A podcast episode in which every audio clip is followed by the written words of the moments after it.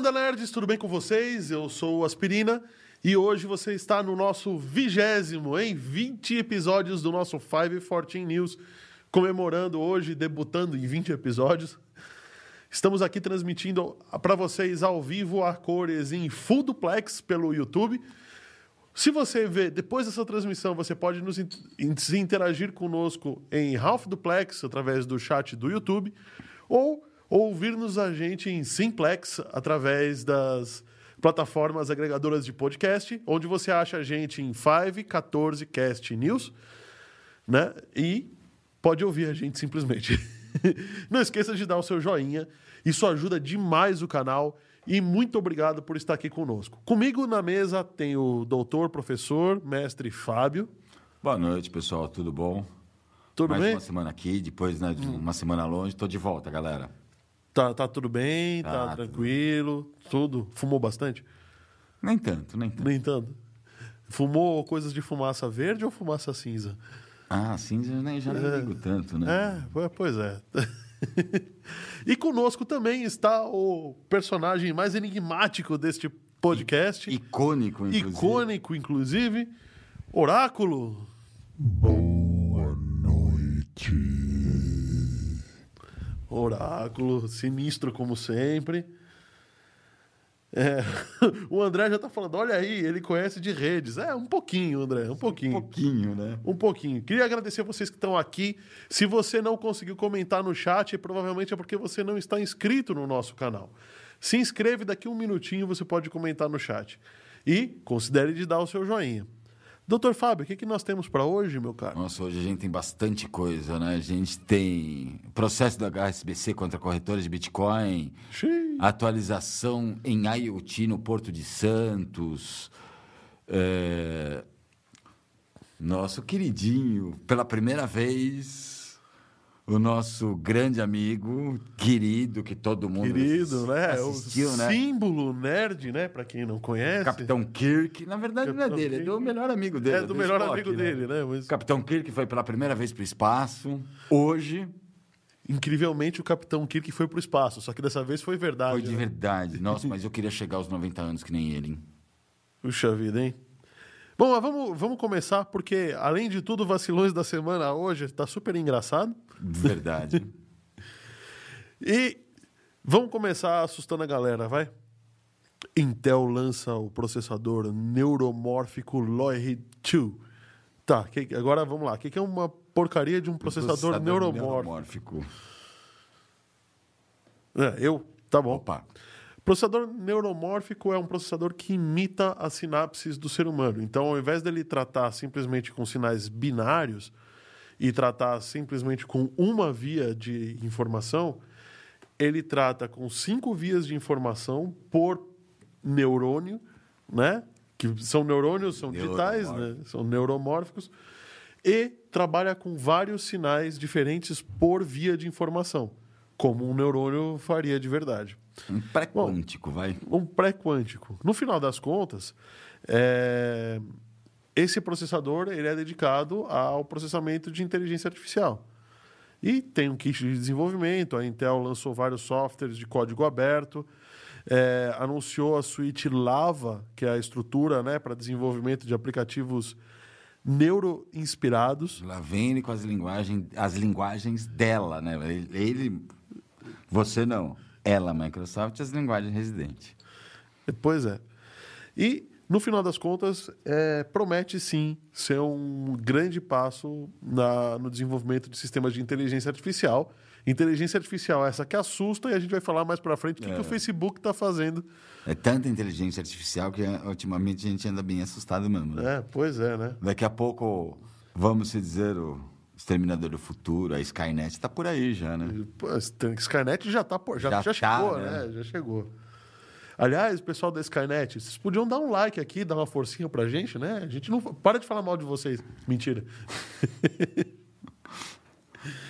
Bom, então, no final das contas, o processador neuromórfico, ele é, sim, uma estrutura super importante. Ele é um passo entre o processador binário e os processadores quânticos. A diferença é que ele não precisa de toda aquela parafernália de resfriamento ativo, de raio-x para poder ser lido, etc, etc. que hoje o quântico, o grande problema do quântico, quântico é o resfriamento. É o né? resfriamento. Um processador de 2 centímetros quadrados precisa de uma sala dessa inteira de, de refrigeramento, né? De nitrogênio líquido para resfriar, o, res- resfriar o quântico. Sim, sim. É, é bem, é bem complicado, né? Você conseguir fazer esse resfriamento, além do que os tubos que levam é, ou que trafegam as informações têm que ser tubos de ouro, o que deixa ele muito mais Muito caro. mais caros. Isso. Só lembrando, vai, gente, um, um- a, a refrigeração, a gente vai falar mais para frente hoje, tem assunto de refrigeração também, né? É. Aliás, Lem- refrigeração incrível. É nossa incrível. refrigeração. É, um- o grande limitador hoje da nossa tecnologia é a refrigeração. A gente tem tecnologia para fazer, vai, um i7 12, 13, 15 vezes mais rápido. A gente tem tecnologia para, entre aspas, DDR10, HDs de acesso muito mais rápido. A gente não tem carros mais rápidos, motores mais rentáveis, aviões. Não temos tecnologia para resfriar todo esse tráfego de dados, ou esse tráfego de elétrons, né? Para falar a verdade. No final das contas, ele esquenta porque os elétrons batem e começam a, a esquentar por atrito, né? No final. Fi- pela física, o que, que é a, a temperatura? É o grau de agitação das Grau de moléculas. agitação das moléculas. E aí você tem um monte de coisa lá batendo, vai agitar, né? A própria eletricidade, por, por acaso, né? Por acaso, né? Bom, beleza. Então, aguardem mais informações, porque eu acho que essa história do processamento neuromórfico vai longe ainda, viu? É, Como o processamento quântico da Google. com o processamento quântico da Google, do próprio processador da IBM, que é o que mais me assusta, Sim. na verdade. Oh, olha quem chegou aqui, Youssef Zeidan, o cara dos jogos. Estava faltando? Tava faltando, Tribu Z Games, canal dele, super legal. Fala bastante de jogos do passado, jogos do presente, Mega Man, e etc. Você que gosta de Mega Man, né? Muito. Foi um dos jogos que eu mais joguei, eu acho. Eu não sei. Fica naquelas, ou foi Super Mario ou foi Mega Man. É, Super Mario também tá lá, né? Tá lá. Ahn, o, o Rodrigo da 3D Experts está falando, até a Serasa resolveu aproveitar as dicas do podcast. Quais dicas? Agora, agora não sei. E o André falando que o processador neuromórfico, acho que eu já comentei isso, é IA na veia, né? Ia na veia. Falando nisso, o, tanto o André Santiago quanto o Rodrigo falando para falando um oi pro oráculo, né? Não podemos deixar. Não podemos deixar, né? Só faltou que soltar aquele boa noite. Boa noite, né? Boa noite. Pronto. Pronto, agora não sim, faltou agora, mais. agora não falta mais. Bom, mas vamos falar da próxima, vai? É, falamos um pouco de processadores super inteligentes que assustam, mas é, também temos o HSBC fazendo bobagem no Brasil. bobagem não, né? Mas usando a É, lei né? contra a lei. é- Usando a lei contra a lei, né? Pedindo um sequestro de dados de, segundo eles, uma corretora, que não, corretora de Bitcoin, né? De criptomoedas, que não entregou o que eles queriam que entregasse. Eles estão pedindo desde 2006, se não me engano, 4 milhões de... É, 4,5 milhões, corrigido para hoje são 8,7. Bom, ok. É, o que que aconteceu, na verdade? A corretora de. é, o HSBC teve alguns problemas, digamos, de roubo de dados, de, de desvio de verbas, sequestros de informação. Ah, Tá bom. Como todos os problemas. Mas Vamos dizer que eles entraram no mu- mundo do Bitcoin como noobs, né? Sem ler nada, sem saber de nada. O corretor, administra para mim, vai. a corretora. Aí acontece que houve uma certa volatilidade, eles perderam grana. Tá?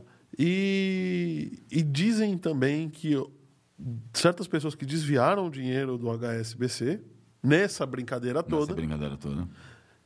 estão com os bitcoins presos em algumas corretoras. Eu não vou falar o nome das corretoras aqui, porque acho que não, não vale a pena. Tá, mas são corretoras é, grandes e ele pede o sequestro desses bitcoins e o bloqueio judicial dessas, da- das pessoas que estão com essa, com- que têm o poder das Que dentro das corretoras. Né? Bom, no CAD tem um processo, né? é, CAD de São Paulo, no né? CAD de São Paulo tem um processo movido por corretoras de Bitcoin brasileiras que acusam o co- o contrário, né? O contrário, é, é O, o sequestro por, mas por deslealdade, por vai. deslealdade, isso.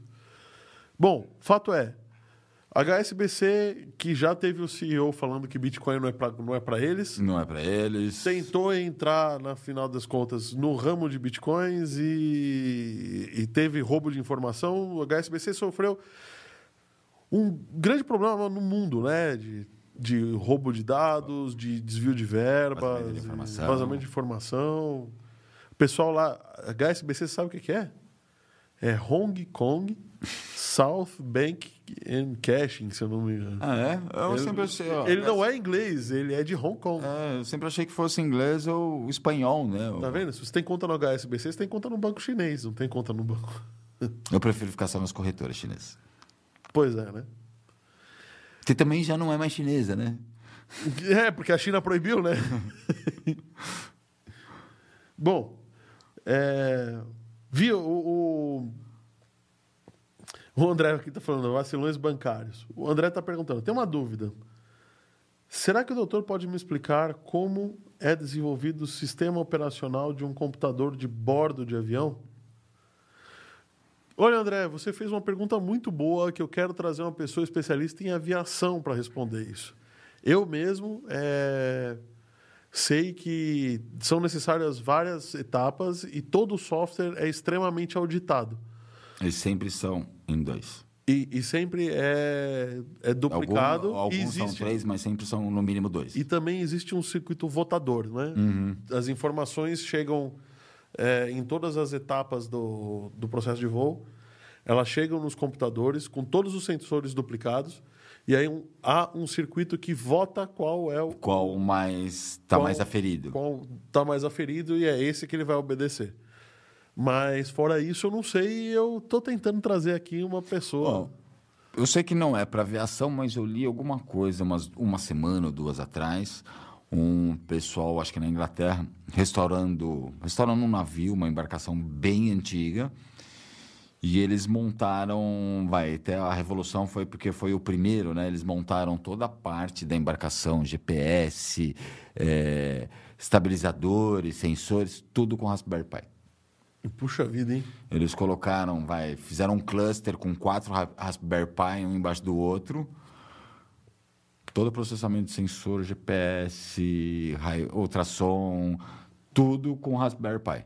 Ué, Ras- hein? não o Raspberry Pi, né? Mas o processador ARM chegou na estação espacial sozinho. Sozinho, né? E o cara colocou quatro só para um barco. O Rodrigo vai lembrar desse do processador ARM novamente. Não entendi. Eu só- eu só entendi o processador ARM novamente. O Rodrigo vai falar novamente que o Fábio tem um orgasmo com o processador. Eu adoro processamento ARM. Eu adoro, sou apaixonado pelo processamento ARM. O ARM e o processamento do SP, né? Do, Do SP32, do, Do Raspberry Pi, SP32. dos, dos celulares, eu sou Android. apaixonado por esse processamento. Não... O Rodrigo está falando aqui. Hoje vi uma propaganda do Serasa falando sobre golpes no WhatsApp e como se precaver. Exatamente como avisamos diversas vezes. Semana passada, semana retrasada e outras vezes, é verdade. Tá vendo? Pessoal do Serasa, pô, nem para vocês part- é, patrocinarem o colocar, canal, né, cara. legendinha, ó. né, né? Olha os nossos Ouvi lá. patrocinadores aqui, gente, ó. Ouvi lá no podcast. Ó, tá vendo? Pô, galera. Falando nisso, esses são nossos patrocinadores. É, você vai ver aí rodando durante o podcast. Mas dá um, agradecer Na muito. outra câmera. Você olha pra câmera. Ah, esses são os nossos patrocinadores. Você vai ver aí rodando no podcast. Menção honrosa a MD Digital, a casa aqui, que, Sim. que sempre está dando uma força demais, pessoal super profissional. Aliás, se quiser fazer um podcast aqui, escreve MD Digital e, e você na internet você vai conseguir falar com o pessoal ou mandar uma mensagem aqui no chat. O podcast, o vídeo O podcast, vídeo institucional. de Você que trabalha também. com música também, né? Sim. Os caras, os caras são realmente muito bons no que fazem, muito competentes. Também agradecer ao pessoal da 3D Experts, da Home Experts, que faz impressão 3D e desenvolvimento de, IoT. de IoT. Pessoal da IoT Engenharia, que não precisa falar o que, que faz. e o pessoal da Nexus Business Intelligence, que faz. Adivinha? É, pois é, isso daí BI. mesmo que você pensou. BI. Mas e aí? E aí? E aí? O que, que vai acontecer? Ac- Acontece que, com essa história aí do Bitcoin, alguém foi pro espaço? Não, não tem nada a ver, né? Uma coisa com a outra. Tentei linkar uma reportagem na outra, mas não. Não. Mas alguém foi pro espaço, né? É. Não tem como. Antigamente, falar foi pro espaço era uma coisa ruim, né? Agora é- era. Ih, tal coisa foi pro espaço. É verdade, né? né? Agora foi pro espaço é. Foi pro espaço é aplausos, Aplausos, né? né? Os tempos Sai até concorrência no tapa para quem vem- vai primeiro, né? Pois é. A Blue Orange mandou o nosso querido Capitão Kirk, o William Shatner, Shat- Shatner, Shatner, Shatner. que ficou famoso por interpretar o Capitão Kirk na série Jornada nas Estrelas. Caso, caso você que é nerd não tenha assistido, eu recomendo que você assista para se tornar um nerd de verdade. É, é, são as duas frases, né? Eu ia falar, eu quase falei do Buzz Lightyear, aquela pro alto e além, não. É, é, a primeira é aquela que ele. Como que é? São as duas frases que ele sempre falava, né? O. o nossa, deu branco. Pensei na frase e esqueci. É, então, para mim também, a gente tá ficando velho. É que nem ele, né? 90 anos. O cara, bom, Para o alto e além. Não, Não, essa, esse- essa que eu lembrei também é do Buzz Lightyear. Era. Pro infinito. ao infinito e além é o, é o Buzz Lightyear. Não, eu tô com A primeira aqui, é né? Dr. Spock, teletransporte para dois. Frases do Capitão Kirk. Vamos lá. E to... Mundos conquistados, galáxias destruídas, mas uma mulher é sempre uma mulher. É verdade. Não, mas eu pensei naquela que fechava toda a propaganda, todo, todo episódio. Que ele liga o motor de dobra e pro Ah, infinito. E... sim. O pior é que eu, eu não tô achando. mas enfim, tudo bem. Johnny Alvarenga, ao infinito e além. É nós, Johnny. Mas a gente está tentando lembrar, você que trabalha aí com, com o ramo de telecomunicações, é, a gente está tentando lembrar qual era a frase do Capitão Kirk. Ah, O que eu mais lembro era que ele pedia toda vez, Dr. Spock ou o engenheiro, esqueci o nome do engenheiro, teletransporte para dois. Ó, ok. Puta, mas eu assisti tanto e eu não lembro. Como isso? Bom, mas enfim, mandaram o Capitão Kirk para o espaço, né? Até que enfim, né? Literalmente dessa vez, né? Literalmente até que enfim. O Capitão Kirk já tem 90 anos de idade. É um cara que está muito conservado. Se olha para ele, ele tem uns 70. Totalmente. E para você ver que uma viagem para o espaço pode não ser tão destrutiva, porque se uma pessoa de 90 anos conseguiu ir, tudo bem que a Blue Orange fica só 10 minutos lá Só em 10 cima, minutos, né? né? Só sobe e desce. Só sobe e desce. Mas. Aliás, dizem, ao dizem as más línguas que ele não passa do domo, né? É, mas Da Terra qual- plana. Sim, é. Bate e volta, né? Tem uma capinha. chega perto ali e, e desce. Ah, não, eu já cheguei a falar que tinha uma, um, um papel filme que empurrava de volta para baixo. Ah, tá. É elástico, né? É. O que acontece se furar o domo, hein? Ferrou, vamos sair correndo que vai, vai acabar o nosso ar. Vai acabar nosso ar, será? Vamos sair correndo que vai acabar o ar. Bom, o fato é, depois. Ou vamos sair voando que nem bexiga. Pois é, né? Fato é, depois que você assistiu o nosso podcast, você pode entrar no site da Neil Shepard, que é da Amazon, e ver a viagem do Capitão Kirk, né? Ao vivo. E vale a pena, né? É, mostra na íntegra, eu assisti, mostra na íntegra desde os preparativos. Tem, tem uma entrevista bem legal com ele, né? É, eu acho que esse cara é o. é, Ele realmente tinha que ter ido, né? Tinha, tinha, não. Eu- Só não Mano. falo, antes dele, pra mim, tinha que ser o Spock, não lembro do nome da o pena que ele morreu, né? antes. É, né? então, pois é. Mas, vamos lá, vai. Agora sim, voltando a falar de Bitcoin, Ah, só um detalhe. Ele Hum. foi o homem mais velho do planeta a, a entrar em órbita. a entrar em órbita. Não, é suborbital esse. Suborbital, mas é o Mas mais... é, o tá che- chegar ao espaço, vai. Ele chegou, foi o homem mais velho do mundo a ficar mais alto. É, entre as- passou a vida inteira no espaço e foi pela primeira vez agora com 90 anos. Foi pela primeira vez por 90 anos. Então, no final das contas, eu também quero ir para o espaço, viu, Ana Paula? Eu também quero, eu cobro a Ivana sempre, mas... É, ô Ivana, paga uma viagem para ele, vai. Já que você não pagou na, na SpaceX. Não, lá na Blue Orange. É na né? Blue Orange também. Pois é. Bom, mas eu, Salvador. Não, a gente tava falando, na verdade, não foi a Blue Origin, não. Quem foi a primeira? Foi- a, que era o do- avião, que sai do avião, não sai do foguete. Foi o do, do Virgin- cara da Virgin, Virgin Galactic. Isso. É, perguntou: os sistemas de controle desses foguetes são todos, são todos Linux? Com certeza. Com certeza. Só de pensar no processamento ARM, lembra-se que o, o Windows vai começar a funcionar no processamento ARM agora com o Windows 11. Sim. Então, com certeza era base Linux. Com certeza era base Linux, isso mesmo. Se não for dedicado, né? Se não for Se não dedicado. for dedicado. John Anderson falando: fala aí, amantes. Amantes? Eu, hein? Boa noite. Amantes da tecnologia. Ah, tá bom. Da tecnologia, sim. O Youssef Zeidan falando: olha, é, acabei de lançar o meu vídeo no meu canal, mas não, você não vai ver o vídeo do Youssef Zeidan, não. Vê o, vídeo- vê o nosso primeiro, depois você vai pro canal dele, tá? Paga nós, Youssef. Faz o Pix. Paga nós, Youssef. Falando em Pix. Aliás, paga nós, Youssef. Olha o Pix aí embaixo. ó. Você abre o aplicativo do seu banco, vai na seção Pix, escaneia aí e paga nós. Ajuda, ó. Tem só uma Coca-Cola hoje, pô. Ninguém pagou o Pix semana passada. Sacanagem, né? Sacanagem. Paga nós, Youssef. Todo Pô, mundo quis sair de balada semana passada, feriado, mas ninguém quis Ninguém quis pagar nós. pagar né? uma cervejinha pra nós. Nem né? pro dia das crianças, né? Onde é que tá o código Pix? Onde tá? Código Onde tá? Pix. Deixa eu ver se, se eu acertei. Acho que ele tá por aqui. Pra, vai ficar, pra variar, vai ficar procurando? A mãozinha, a mãozinha. Tá aqui embaixo da tela, tá? Você sabe o que é o código Pix. Eu Se você não tá soubesse, aqui, ó. quadradinho branco aí, que tá aí, tá bom? Pronto. Fazer. Aqui embaixo da tela está o Pix.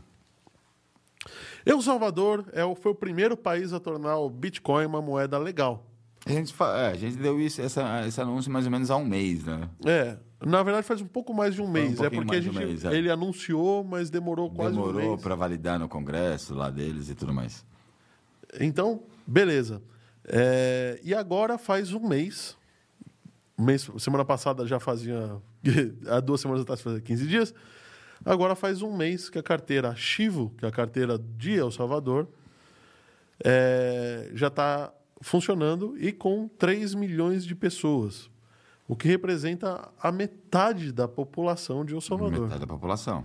Mas isso não significa que toda a população de El Salvador está usando. Na verdade, só 10% das pessoas de El Salvador, perdão, 12% dos consumidores já, Já usaram. usaram as criptomoedas. O que, que significa isso? Bom, é, significa que pessoas de fora do país estão usando. E é claro, essa carteira cobra taxas de transação. É que o grande problema vai do El Salvador, de El Salvador, assim, a, a- muita gente de El Salvador trabalha nos Estados Unidos Sim. E ganha em dólar. e ganha em dólar e muitos são ilegais. Sim. Então, como que eles vão entrar em um banco e mandar dinheiro ilegalmente, porque ele está ilegal, e mandar dinheiro para El Salvador? Ah, mandar então... o dólar. Então, tudo isso começou de um jeito. Então é por isso que os caixas da Chivo de bitcoins instalados lá em Atlanta, Chicago, Houston, Los Angeles já enviaram, chegam a enviar 2 milhões de dólares por dia por dia para El Salvador, via Chivo. via Chivo. Ah, tá. Bom, significa. Por isso que os Estados Unidos não estavam querendo que El Salvador Sim. botasse Bitcoin. Então, é estimado que só os, os- é, o pessoal de El Salvador manda né, de volta dos Estados Unidos para El Salvador mais ou menos 6 bilhões de dólares por ano. Bom, será estimado, né? Porque não tem mais. Não, tem um- É. Não, era estimado, mas é. Mais ou menos 6 bilhões, é porque é o que a gente estava falando, muita coisa vinha ilegalmente. Sim, sim. Alguém estava vindo viajar, levava de volta para a família. Não, mas no final das contas isso vai até ajudar o governo americano, que agora ele vai saber o tamanho do rombo de verdade. Do né? rombo de verdade, né? Bom, é, o, o, o Rodrigo aqui está falando, o espaço, a fronteira final. Espaço, fronteira final, essa é a frase que eu É queria isso lembrar. aí. Audaciosamente indo onde nenhum homem jamais chegou. esteve. Muito obrigado. Opa, frase que eu queria lembrar. Essa frase. Valeu, Rodrigo. A fronteira final. A mudança, aí tem outra, a mudança é o processo essencial de toda a existência. Era essa a frase que eu estava tentando lembrar. E, falando em mudança, né? É, eu, Salvador, que todo mundo deu risada de novo. Eu, eu tenho que falar de novo. A gente falou aqui, o pessoal deu risada, falou: ah, o que, que é Eu, Salvador no mundo? Começou. Começou. Começou. 2,3 milhões de dólares por dia. Por dia. Por Imagina um país do tamanho de El Salvador, com uma população minúscula, cara. 3 milhões. Cara, se- 40 milhões de pessoas que tem, vai, de salvadorenhos espalhados pelo mundo. E você está mandando 2 milhões e meio de dólares por dia. É muito dinheiro, cara. É muito dinheiro. Pelo que eu vi, é pelo que eu li, a adesão dentro do país, vai, das empresas em si ainda está muito baixa, só cerca de 7%. Ah, mas é o pessoal ainda. mas, cara, desculpa, 7% de um país aceitar Bitcoin? É, não, eu, não, é que eu falar, muita gente te falou que teve problemas com o software, com isso. Roubo de. que- que- gente querendo. passando por identidade falsa, né? Roubo de informação. Mas, mas- Gente que perdeu dólar para tentar sacar dinheiro de verdade da mas carteira o pessoal digital. já faz isso só por usar celular, imagina. Não, e Eles outra, tentando cara? usar o próprio dinheiro. Eles são vítimas do próprio sucesso, cara. Porque uma base de 3 milhões de usuários em um mês é muita, Muita coisa. coisa. É muita coisa. Do- 2,5 milhões por dia, mais ainda, 2 mil de dólares, né? A quantidade de transações está absurda também. Vai para um sistema, vai uma Olha carteira. o oráculo tentando falar. ó. Aspirina, Oi? vocês falaram aí sobre o bloqueio milionário, né? De bitcoins. A gente falou do quê? Do Bitcoin? Um bloqueio milionário. Ah, o bloqueio do HSBC, sim. É, eu queria entender aí. O que, que a gente ainda tá fazendo aqui, meu?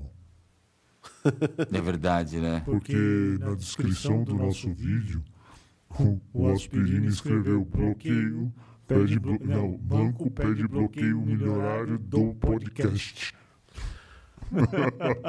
Nossa, Estamos ferrados, então. estamos ferrados. Vambora, a gente é milionário, gente. Tem certeza que alguém tá vendo a gente depois dessa?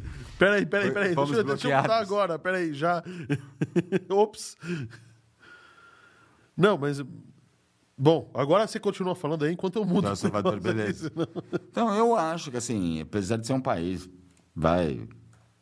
Tá, é uma única carteira. Chivo deve ser uma carteira estatal, Ela é estatal. Ela é do, do governo de El Sim. Salvador.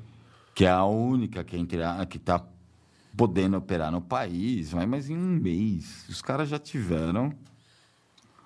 Os caras já estão tendo 2,5 mil, mil dólares por dia. Dos milhões. Milhões de dólares, milhões de por, dólares dia. por dia. O pessoal já está usando.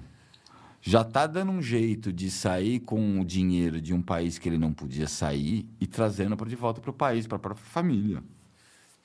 Que eu acho que, de verdade, isso daí não deveria ser. Pronto, já está mudado o E com oráculo. todos esses problemas ainda, eles conseguiram instalar 30 caixas eletrônicos nos Estados Unidos para fazer a, a transação Ah, transação direta. direta. É. Ó, ok, eu acho que é, eu, eu acho que isso daí só essa notícia na verdade só tá para a gente mostrar que primeiro é vantagem, principalmente para países pequenos com economia muito fraca, como El Salvador, que não tem nenhuma moeda estatal, né? É, é vantagem você sair fora, abrir mão desse controle que na verdade ele já não tinha, né? Não, e vamos ser sinceros. Até falaram, falaram, falaram, falaram, falaram, mas até os Estados Unidos está voltando a ativar, estão vendendo, né? Venderam é, indústrias eh, hidrelétricas, né? Venderam hidrelétrica, eólica, carvão, de água, enfim, que não eram mais usadas para mineração de Bitcoin. Mas isso não em El Salvador, né? Não em El Salvador, tô fazendo Estados Unidos, até os. Estados Unidos, que reclamou, reclamou, todo mundo fala de centralização, não é, quero, vamos. Os caras já deram o braço a torcer e estão falando, vem minerar aqui, ó. Minha indústria hidrelétrica tá aqui sobrando, minha indústria de carvão eu vendi, o cara tá minerando Bitcoin. Pois é. Pois é. Não... Uma perguntinha. A moeda adotada então é o Bitcoin, certo? Agora é o que do Bitcoin? A moeda adotada agora em El Salvador é o Bitcoin. A moeda corrente deles é o Bitcoin. Não, é o Bitcoin e dólar. Ele E aceita- dólar, é. Ele trabalha com as duas moedas. Cara, se eu morasse lá, eu não ia gastar nunca o Bitcoin. Não, eu também não iria gastar o Bitcoin, sinceramente. Sim. Mas, ok, vai ter gente que vai querer gastar, ou que precisa gastar Ou por tem algum que motivo. gastar, né? Porque a ideia do, deles adotarem é exatamente os familiares que estão nos Estados Unidos poderem mandar esse, dinheiro para El Salvador. Sem imposto. Sem, Sem, imposto, cobrar, sem a máfia É, cobrar, sem o banco prender ele porque ele é ilegal. É. No final das contas, é, eu acho que eu, eu acho que é bem interessante isso que o governo de El Salvador está fazendo. É uma experiência que é até um pouco arriscada, mas a gente já sabe que vai dar certo. Sim. né? Então, e acho que de novo volto a falar que está botando El Salvador no mapa do mundo de novo. Eu acho que sim, então eu concordo É. com você. Tirando, é, agora não é mais famoso por tráfico de drogas, tá vendo? Não tá mais mexendo com uma Uhum. coisa suja, né? Tá agora mexendo com E lá, Felipe inclusive, Romano. eles têm a, a energia vulcânica, né? Termoelétrica? Termoelétrica. As mineradoras também. Daqui a pouco tá cheio de mineradora lá. Não, ele tá dando incentivo fiscal para mineração. Porque eles têm sobra de energia Sim. elétrica. Então, É, eu acho que, assim, eu digo, como tem gente já migrando para os Estados Unidos, né? Porque com o fechamento da China. é, e, e cada vez mais, toda vez que a China resolve fechar, menor é o impacto da, desse fechamento. Que ela fecha e abre, fecha e abre. Você já percebeu que parece uma manipulação de mercado? Para mim é uma manipulação. Eu vou fechar. Mim é- o Bitcoin cai, ela compra um monte. Ah, eu vou. Agora pode, pode trabalhar com Bitcoin aqui dentro. Bitcoin sobe, ela vende um monte, ganha um monte de dinheiro. Essa última, eu já acho que é manipulação de mercado, mas não uma manipulação de mercado de compra e venda. Eles estão na maior crise imobiliária, né? O maior construtora chinesa está praticamente de falência Ah, decretada. não é só essa, não, viu? Tem outras, outras incorporadoras Ever- também. né? Evergrades, Ever não sei o quê. Evergrande. Sempre grande. esse Ela está, assim, praticamente decre... falência decretada. Qual que é o jeito de o pessoal parar de investir no... é, de- é, assim, basicamente, todo mundo parando de investir nela e foi para outro lugar. Qual que é o único jeito do pessoal voltar para ela? Corta Também, outro tipo né? investimento. Também. Eu acho que dessa última mais de um, é mais um jeito de evitar a, a saída do dinheiro do que estatizar ou querer monopolizar. Eu para mim dessa, dessa última vez é mais evitar a saída do dinheiro. Porque é dito que, entre aspas, vai que se essa empresa, essa Evergrande, falir, praticamente a China falha. Não digo falha, mas aqueles O problema é o 8% seguinte, cai para 1%. A 1%. China, a China é, constrói também cidade fantasma, né? Tem um monte de coisa estranha na China. Verdade. E que isso pode estar na conta da Evergrande. A gente não sabe, é um país sabe. extremamente fechado, né?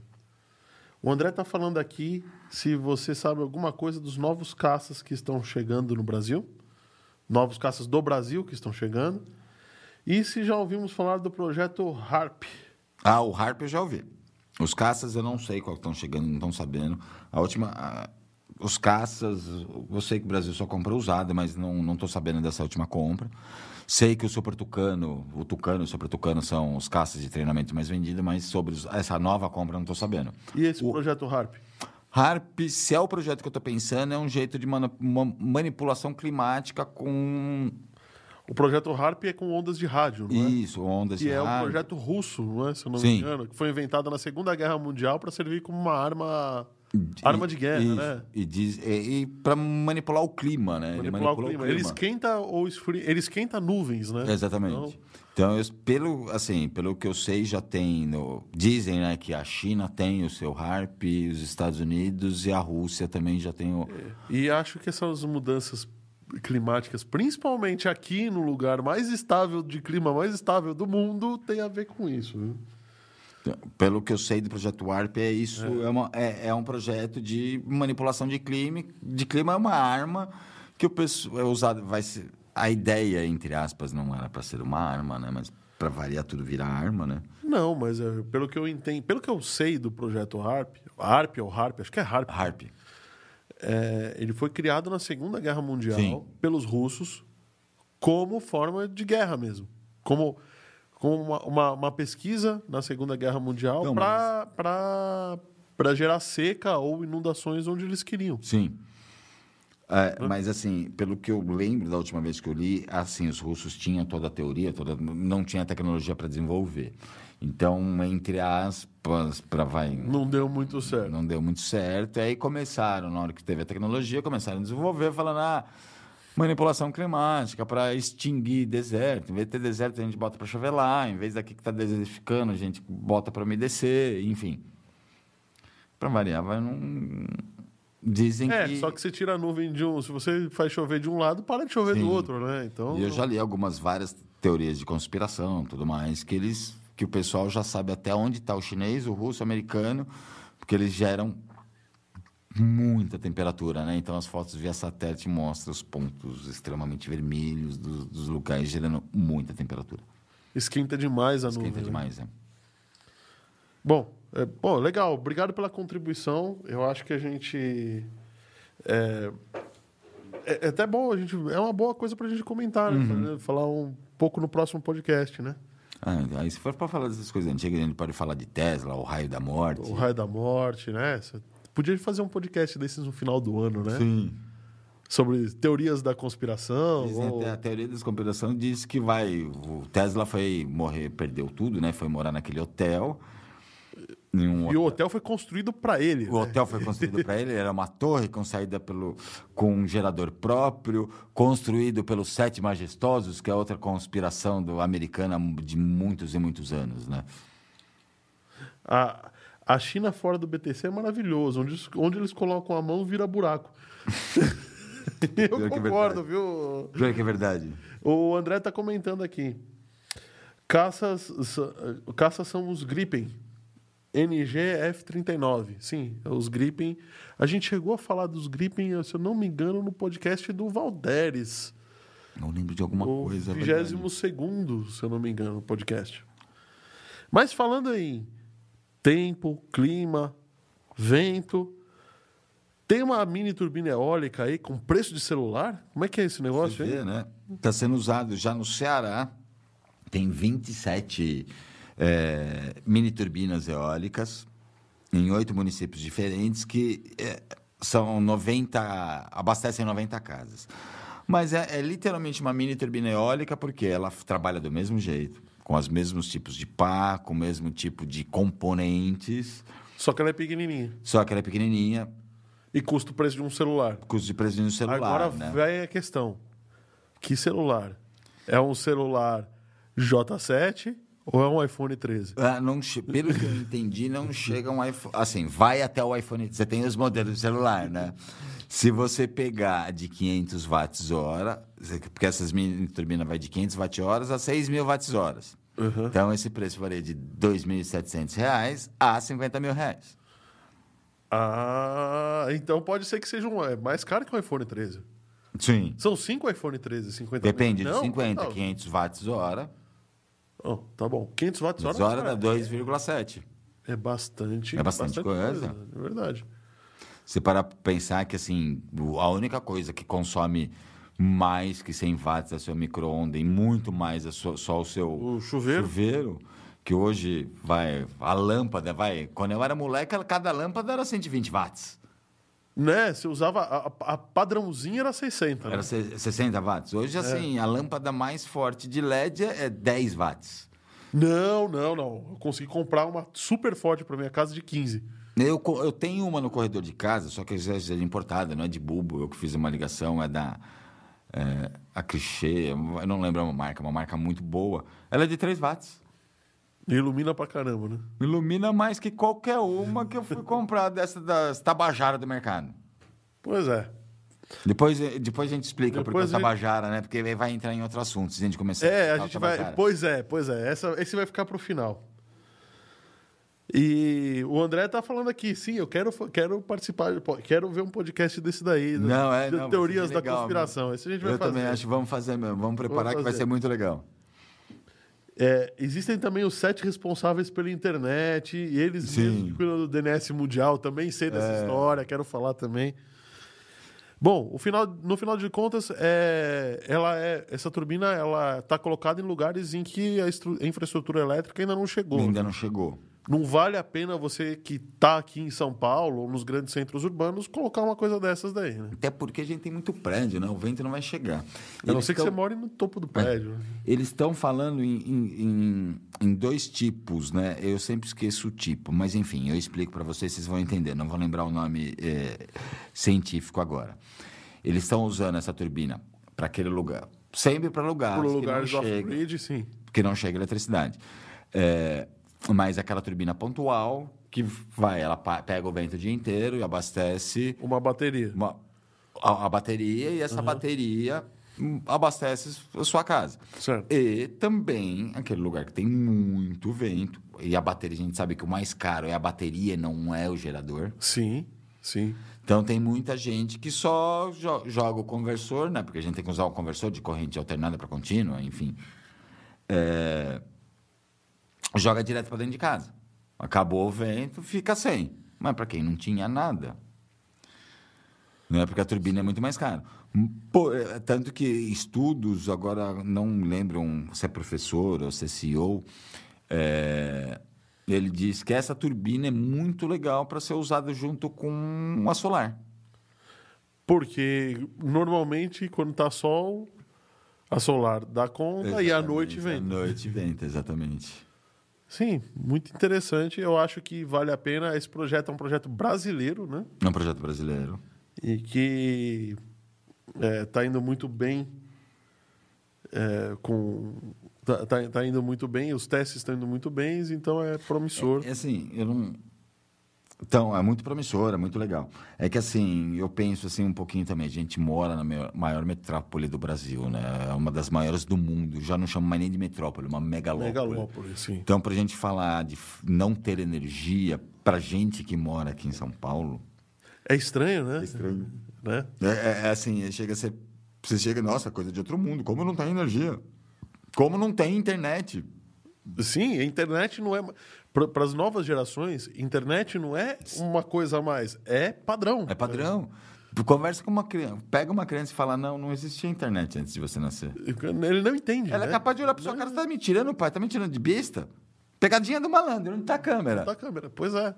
Que o telefone antes funcionava só com fio? Inclusive tem um vídeo do Porta dos Fundos de telefone fixo que eu acho genial. telefone com, de fio antigamente, você- ou você optava ter um carro ou um telefone. Não, e o, e o fio do telefone, aquele que era, que era Todo espiral? enroladinho. E era enorme, né? O pessoal comprava a extensão dele pra ficar andando pela casa, pra né? poder andar pela casa. E outra, era o fio na base Da base. telefone. E você segurava o disco, telefone. Segurava o telefone com uma mão para puxar o fio e outro fio do telefone para segurar aqui. Fala assim, isso. E, e não adianta, só podia andar, porque fazer É. alguma coisa falando, né? Aí sempre tinha a mãe ou o pai de alguém, depois terminava de usar, colocava o telefone na mesinha e como o fio dava aquelas invertidas no, no, no zelo, ficava lá Era eu. botando o elo de volta no lugar. Era eu o cara que ficava botando ela de volta no lugar. Mas falando nisso, tem o Nióbio, pô. Nióbio. Ah, o Nióbio. Vamos lá, o Nióbio com o nosso Sirius, né? O que, que o os Nióbio, o que, que a CBMM, que é a Companhia Brasileira de Mineração de Nióbio, tá fazendo com o Sirius? Então, eles fizeram uma grande parceria para desenvolver novos semicondutores, né? A gente está uma escassez de semicondutores mundial, né? Sim. Então, eles estão... E hoje já é dito, né? O nióbio é o material mais condutor em termos de eletricidade, em termos térmico. É, Semicondutores são supercondutores. supercondutores, é. De, de eletricidade, temperatura, não oxida, É maleável. é né? maleável. Pega um fio de cobre pra fazer assim pra ver se não quebra. O que o Rodrigo fala pra mim, toda vez que eu pego um fio na mão, eu lembro do Rodrigo. Porque eu tenho a mania de ficar ajeitando, ele fala: Meu fio é cansado, para de mexer nisso que vai quebrar. É, é verdade, É é verdade. verdade. Fio quebra, né? O Fio de nióbio não tem esse problema, né? Não Ah, até tem, mas não tanto, assim, né? é. né? Sim. E- No final das contas, é, eles vão usar o acelerador de partículas para pesquisar supercondutores que possam ser usados em temperatura é, normal. Que o problema dos supercondutores Sim. é, é que para superconduzir, para ele ter uma resistência próxima, de, resistência elétrica próxima de é. zero, ele precisa estar uma temperatura próxima de zero, né? Só que, Absoluto. detalhe, é isso que eu ia falar, detalhe, zero absoluto. Zero absoluto. Que zero absoluto, pra quem não sabe, são mais ou menos 270, menos 273, 3 Kelvin. acho que já é Ah, certo. não, não, é Celsius. Já é Kelvin, Celsius. Não, é, o zero é- Kelvin é o... Zero Kelvin é isso. Então, menos 273 graus é um momento em que em teoria, não existe mais agitação de, moléculas. Para entenderem, o zero absoluto, qualquer material congela e quebra. Sim. Até o titânio, o aço, o carbono, bateu zero absoluto, pode dar um peteleco que ele vai quebrar. E isso é tão frio, mas tão frio, que a gente não consegue chegar exatamente a essa temperatura. Nessa a gente temperatura. chega próximo disso, Com, nitrogênio, com nitrogênio, com um gasto energético violento, violento. Mas é, a gente não, ainda não consegue. Bom, o fato é que os pesquisadores da, da- os pesquisadores, né, fizeram um acordo é, com a perdão, a CBMM, que é a companhia que minera nióbio no Brasil, é, fez um acordo com o pessoal do Sirius para aproveitar também o pessoal do LHC, Do LHC. que é o, o grande colisor de Ardons que fica entre a Suíça, a França e a Alemanha, se eu não estou enganado.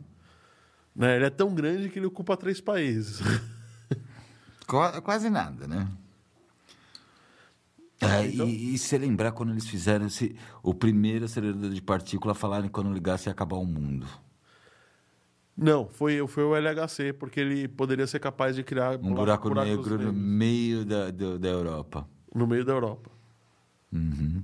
E aí corria o risco. A Terra é plana. Não, tudo bem, a Terra é plana. Ah, ok. Então, se a Terra é plana, buracos negros não existem. Não existem, é lógico, não existe espaço. Então tá certo que a Terra é plana. Não Lógico. teve buraco negro, ué. Acabou de falar se, se, se, se o nosso uh, o Capitão, Capitão- Kirk tivesse passado e ia furar a telinha, sei que nem bexiga. É, tem razão. Eu tenho um amigo que não pode ouvir esse podcast, viu? Senão eu perco amigo. É, eu, eu, como diria meu irmão, eu perco amigo, mas não perco a piada. Bom, o- são, são muitos detalhes técnicos aqui que eu não quero entrar, tá? Mas o, o Sirius, ele é, sim, um grande acelerador de partículas. Eu acho que de quase 500 metros, né? É, e ele tem 30 pontos de entrada, uma coisa Eu sei que é 500 metros e, eu, se eu não me engano, ele faz, eu acho que é 600 voltas por segundo. O, L- o André Santiago tá aqui falando, ó. É, o LHC tem 27 quilômetros de diâmetro. A gente tá falando dos Sirius que tem 500 Metros. metros. Cara, 27 quilômetros de diâmetro. Putz, grilo, hein? Imagine uma partícula. eu tô- eu- é que eu tô procurando aqui, não tô Ah, achando imagina- os números. Imagina você drenar todo o ar de- desse tubo. Porque tem que ser no vácuo. É. Eu tô tentando, eu tô tentando procurar aqui nu- numericamente, mas eu não lembro. É, enfim, vai. O, o que eu lembro, eles são 500 metros, ele consegue fazer a aceleração da, da molécula, acho que 600 vezes por segundo em 500 metros. Ele percorre esses 500 metros. É quase a velocidade da luz. Aí você bota para bater com outra partícula. Bota para bater contra a partícula. Ou para uma luz ultrapassar a- a- o sólido, entre aspas, né? e ver exatamente os elétrons e as moléculas. Descoberto nos materiais e tudo mais. Tanto que eles estão falando que é um grande semicondutor promissor é a mistura do nióbio, que a gente tem 90% do, da, do nióbio do mundial. Pelo menos das reservas que foram descobertas. né? Então, meu, pra gente vai ser um avanço tecnológico maravilhoso. Aliás, pessoal do Sirius, eu sei que vocês estão vendo a gente aqui. Cadê vocês aqui, hein? É verdade. É, precisa trazer esse pessoal aí É para falar. do um- vai Sirius. ser um pra gente, eu acho, no meu ponto de vista, vai ser um dos maiores avanços tecnológicos brasileiros, né? A gente ter 90% do nióbio, já tem o acelerador de partícula. E eles estão falando em já em tipo mistura de nióbio com, com titânio para ter uns que só dá para misturar, fazer a mistura no acelerador de partículas para chegar um, um, um supercondutor Imagina, imagina o, o João, que já, já esteve aqui nessa mesa algumas vezes conosco, chegou a comentar algumas vezes que a tabela periódica não é mais a mesma. Não, não é mesmo. Você imagina quando você tiver aceleradores de partícula em escala industrial gerando materiais para nós com, com toda essa com toda essa tecnologia, como o mundo vai mudar de novo, né? Verdade. Então, eu lembro até de criança, quando eu comecei a estudar química e tudo mais, eu me lembro que eu adorava tungstênio. Eu até falava, meu filho vai chamar de tungstênio. Porque era o metal mais duro do mundo. mais duro, mais nobre da tabela periódica. Nome também mais estranho, mas era o, o mais o ápice da tabela periódica era o tungstênio. Já não é mais há muito tempo. Ah, o filamento das lâmpadas de, de incandescentes era de Era tungstênio, tungstênio. porque ele resistia a alta temperatura, né?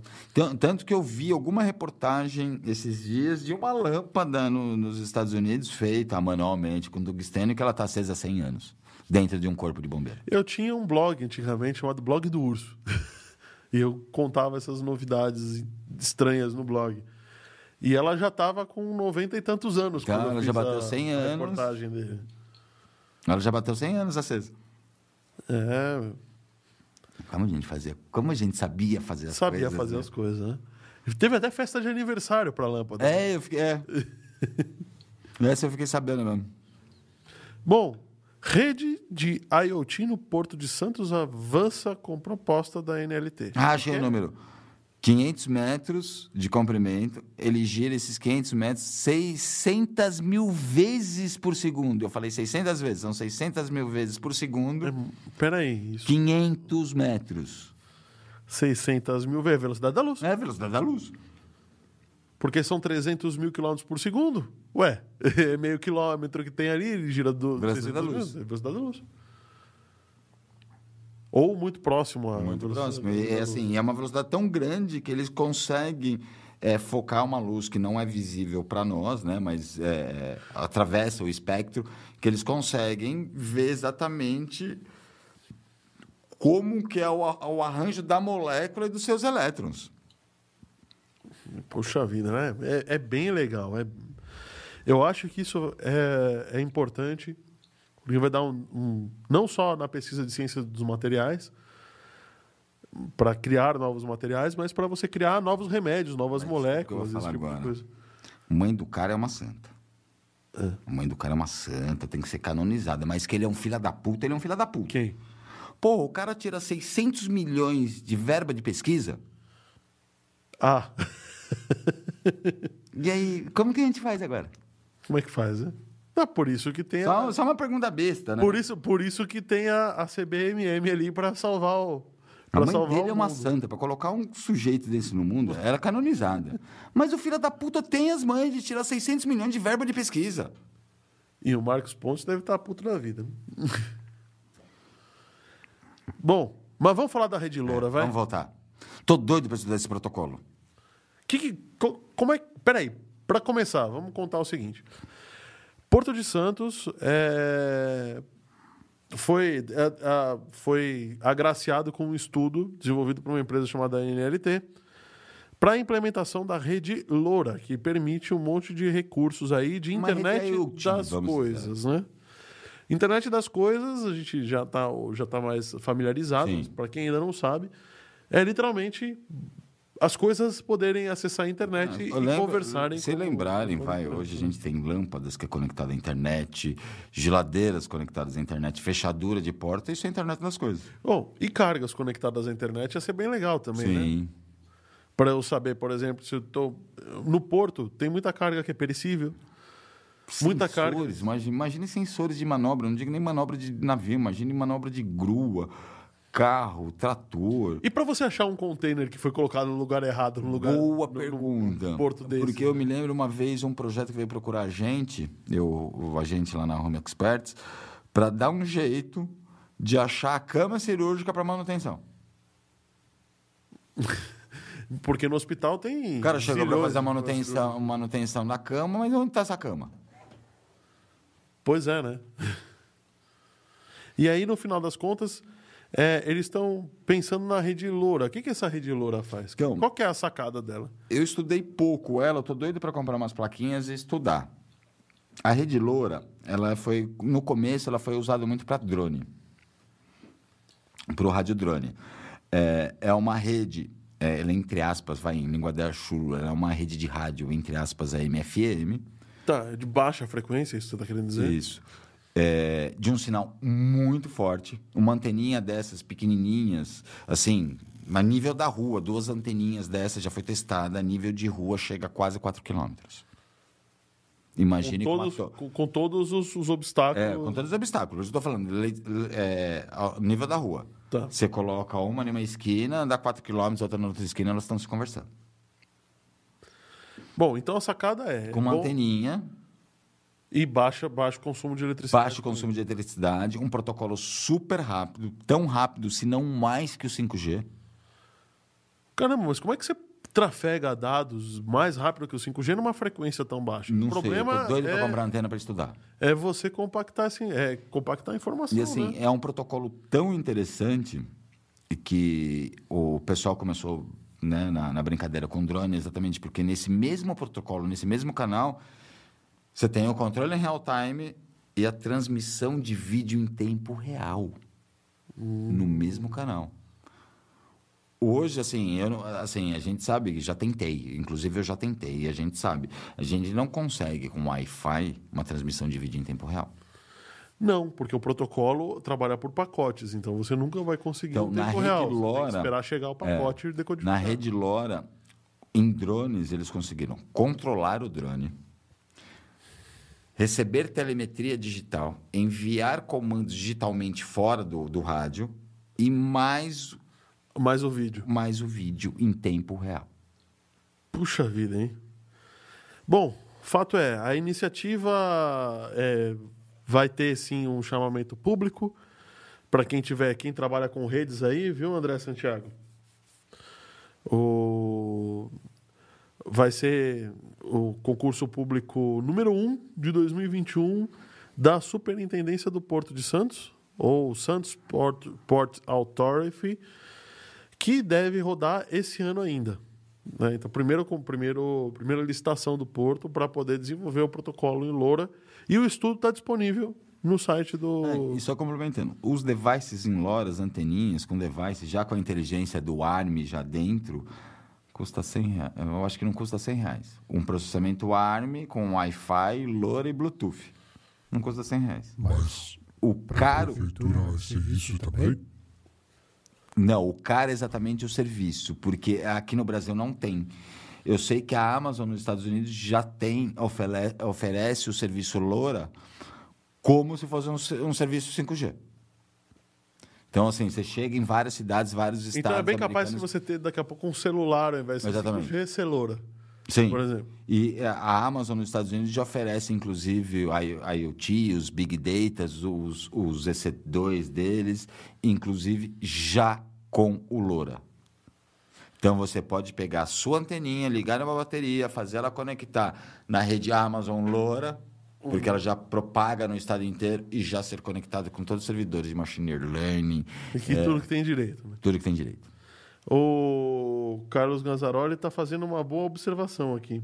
A verba partidária aprovada é de 6 bilhões de reais. Por que não Boa. reduzir essa verba e passar só a metade para pesquisa, né? Não é verdade. Só a né? metade, né? Não precisava Ou 10%. 10%, né? Então, bom. 10% é que foi cortado. É, o, Ainda ele tá dar- falando aqui, o André Santiago falou, isso é que é rede, né? É, pois é. Aí, é, assim, né, 10%, né, e vai 6 milhões para as eleições, para a campanha política. É, porque vamos combinar que o político faz aquilo que é importante para ele, né? Enfim. A gente briga aqui gente por política, mas é eles é. que qual eles que vivem dos nossos Mas vamos impostos, dizer, então. vamos gastar 6 milhões, Seis pra- bilhões. Para a gente chegar no dia de eleição e votar no menos pior. É, é isso aí. Se a gente gastar 6 bilhões e eu tô indo acordar de manhã e vou votar no melhor. Não, você acorda de manhã já desanimado. Puta, meu, vou ter que procurar o menos pior para ter que votar. É, o menos pior porque todo mundo vota no menos pior, concorda? Sim, é que a gente... é que melhor- Ou a gente não tem o melhor. É que não tem o melhor, é isso que eu ia falar. O melhor, o melhor para você pode não ser o melhor para mim. E no final das contas, a, a democracia sempre obriga você a votar no menos pior. Mas assim, eu, desde que eu me conheço como gente, não vou falar todos, né? Mas pessoas cultas, estudadas, como vai, um pouquinho mais de sabedoria, eu nunca vi alguém falar, eu votei no melhor. Não, não, ninguém. Nem eu mesmo. e olha que eu nem sou tão estudado assim. Mas é culto, é curioso, lê. É, Então, eu nunca vi ninguém, eu vou votar no melhor hoje. A última eleição eu vou votar no bosta, porque se eu não votar nesse bosta, vai entrar outro bosta. Pois é, pois Tanto- é. Vamos voltar para o Porto? Um exemplo besta, vai. O Porto de Santos é o maior porto do Brasil e desde o primeiro mandato do nosso amigo Sem Dedo, não teve um real de investimento. O que é um absurdo, porque você atrapalha todo o comércio internacional, que é o que traz porto dinheiro da. América Latina. E assim, ele, foram oito anos dele sem investimento, mas, vai, seis da Dilma, dois do...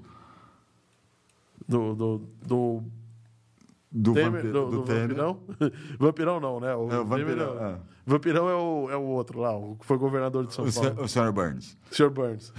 E agora mais quatro... Esse é o Sr. Burns. né? É. Mais quase quatro do Bolsonaro e é a primeira vez que vão investir alguma coisa no Porto Santos.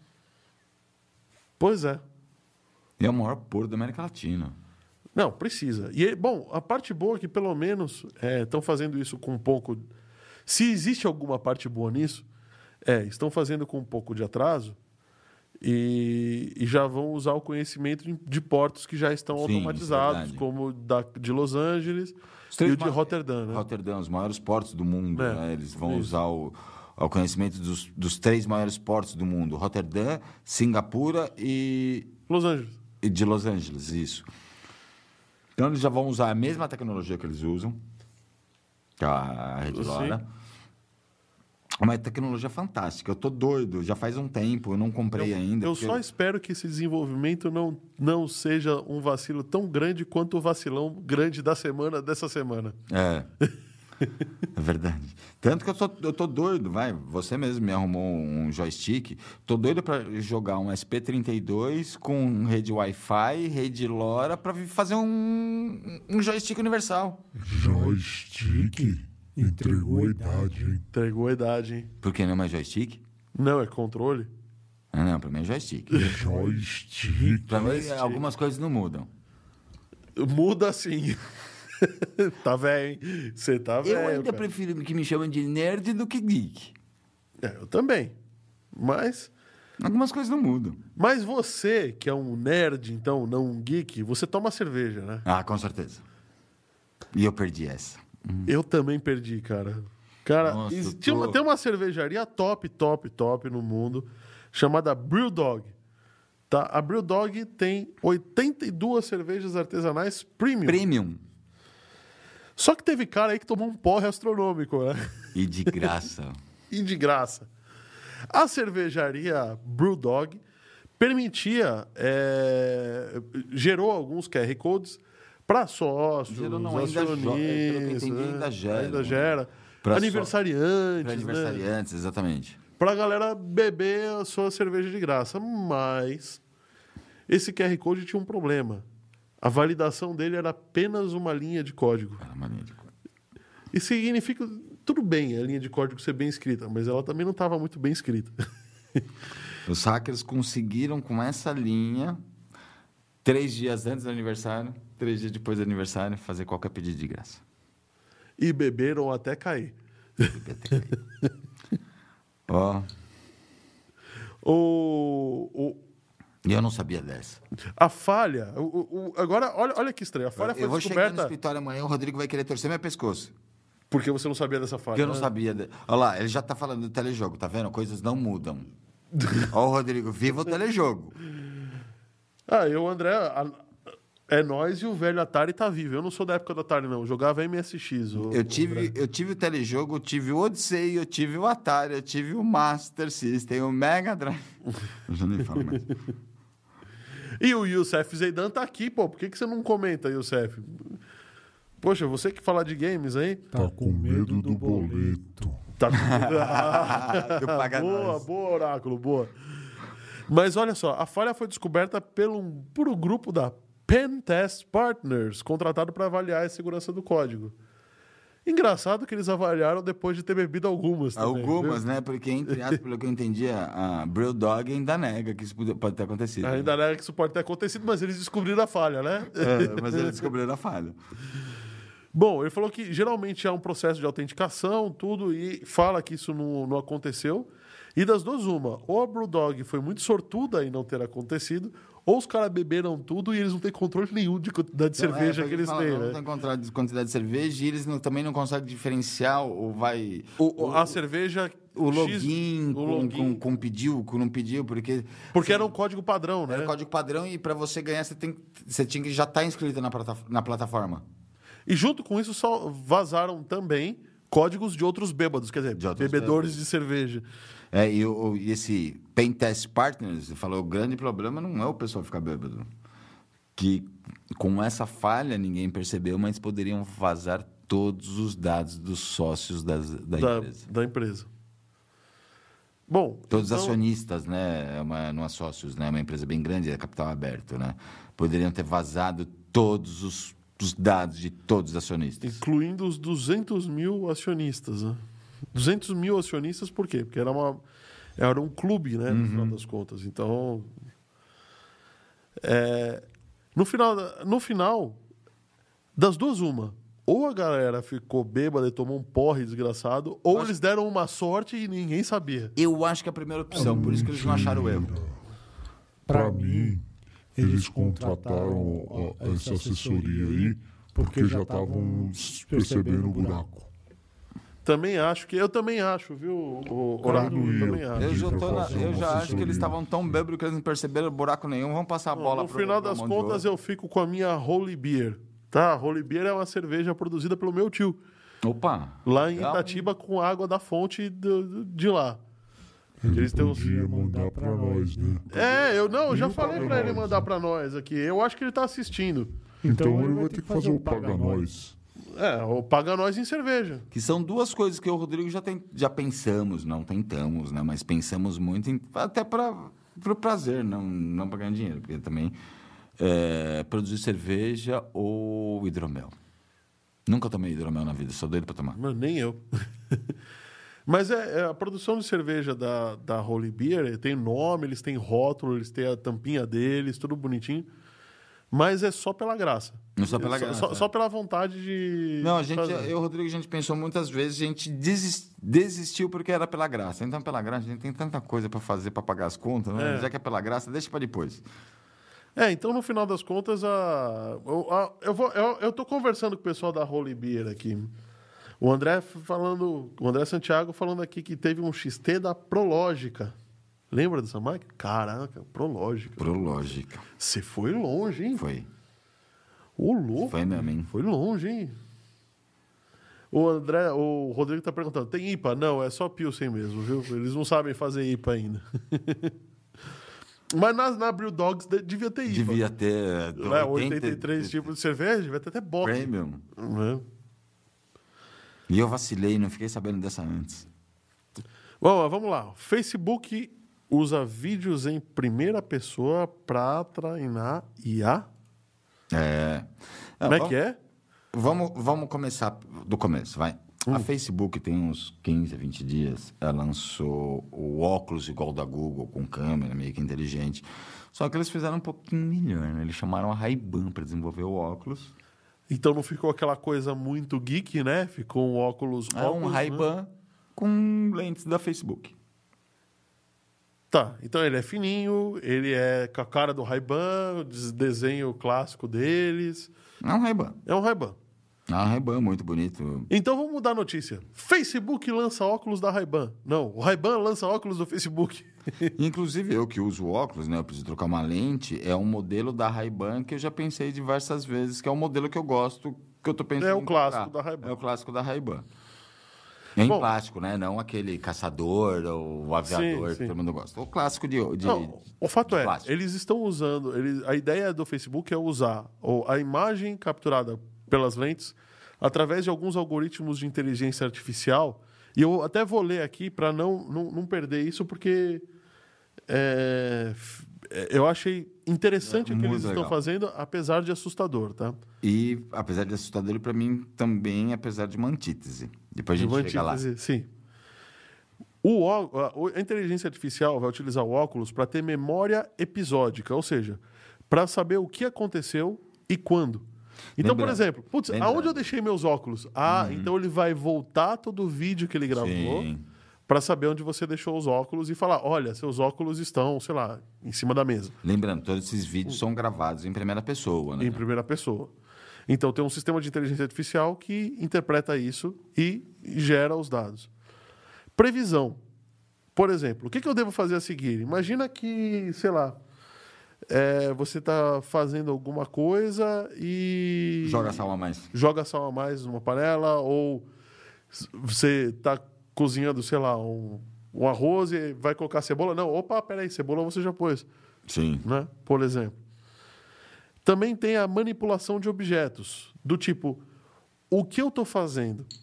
Cortando. Estou cortando? Eu estou tocando uma, uma, uma bateria?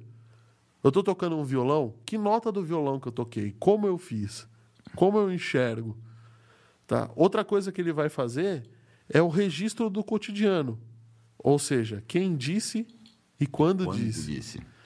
Então eu posso pod- poderei voltar no tempo para falar, olha, você falou tal coisa. Não, não falei. Falou sim, Falou não falei. sim. Peraí.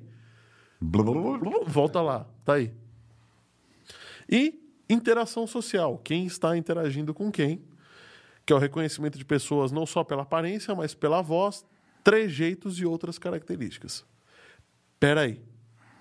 O que a gente está falando é de um sistema que vai reconhecer toda a sua interação com o mundo.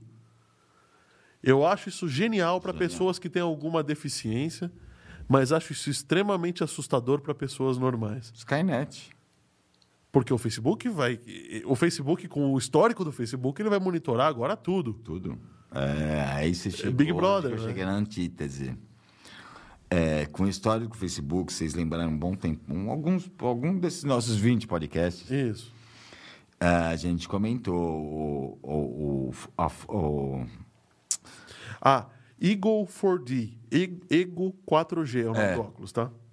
é, a gente comentou aqui, vai os esforços da Apple, os esforços da Google, para sigilo de dados, né? Parar de usar cookie, aplicativo de terceiros, não ler o outro aplicativo, né?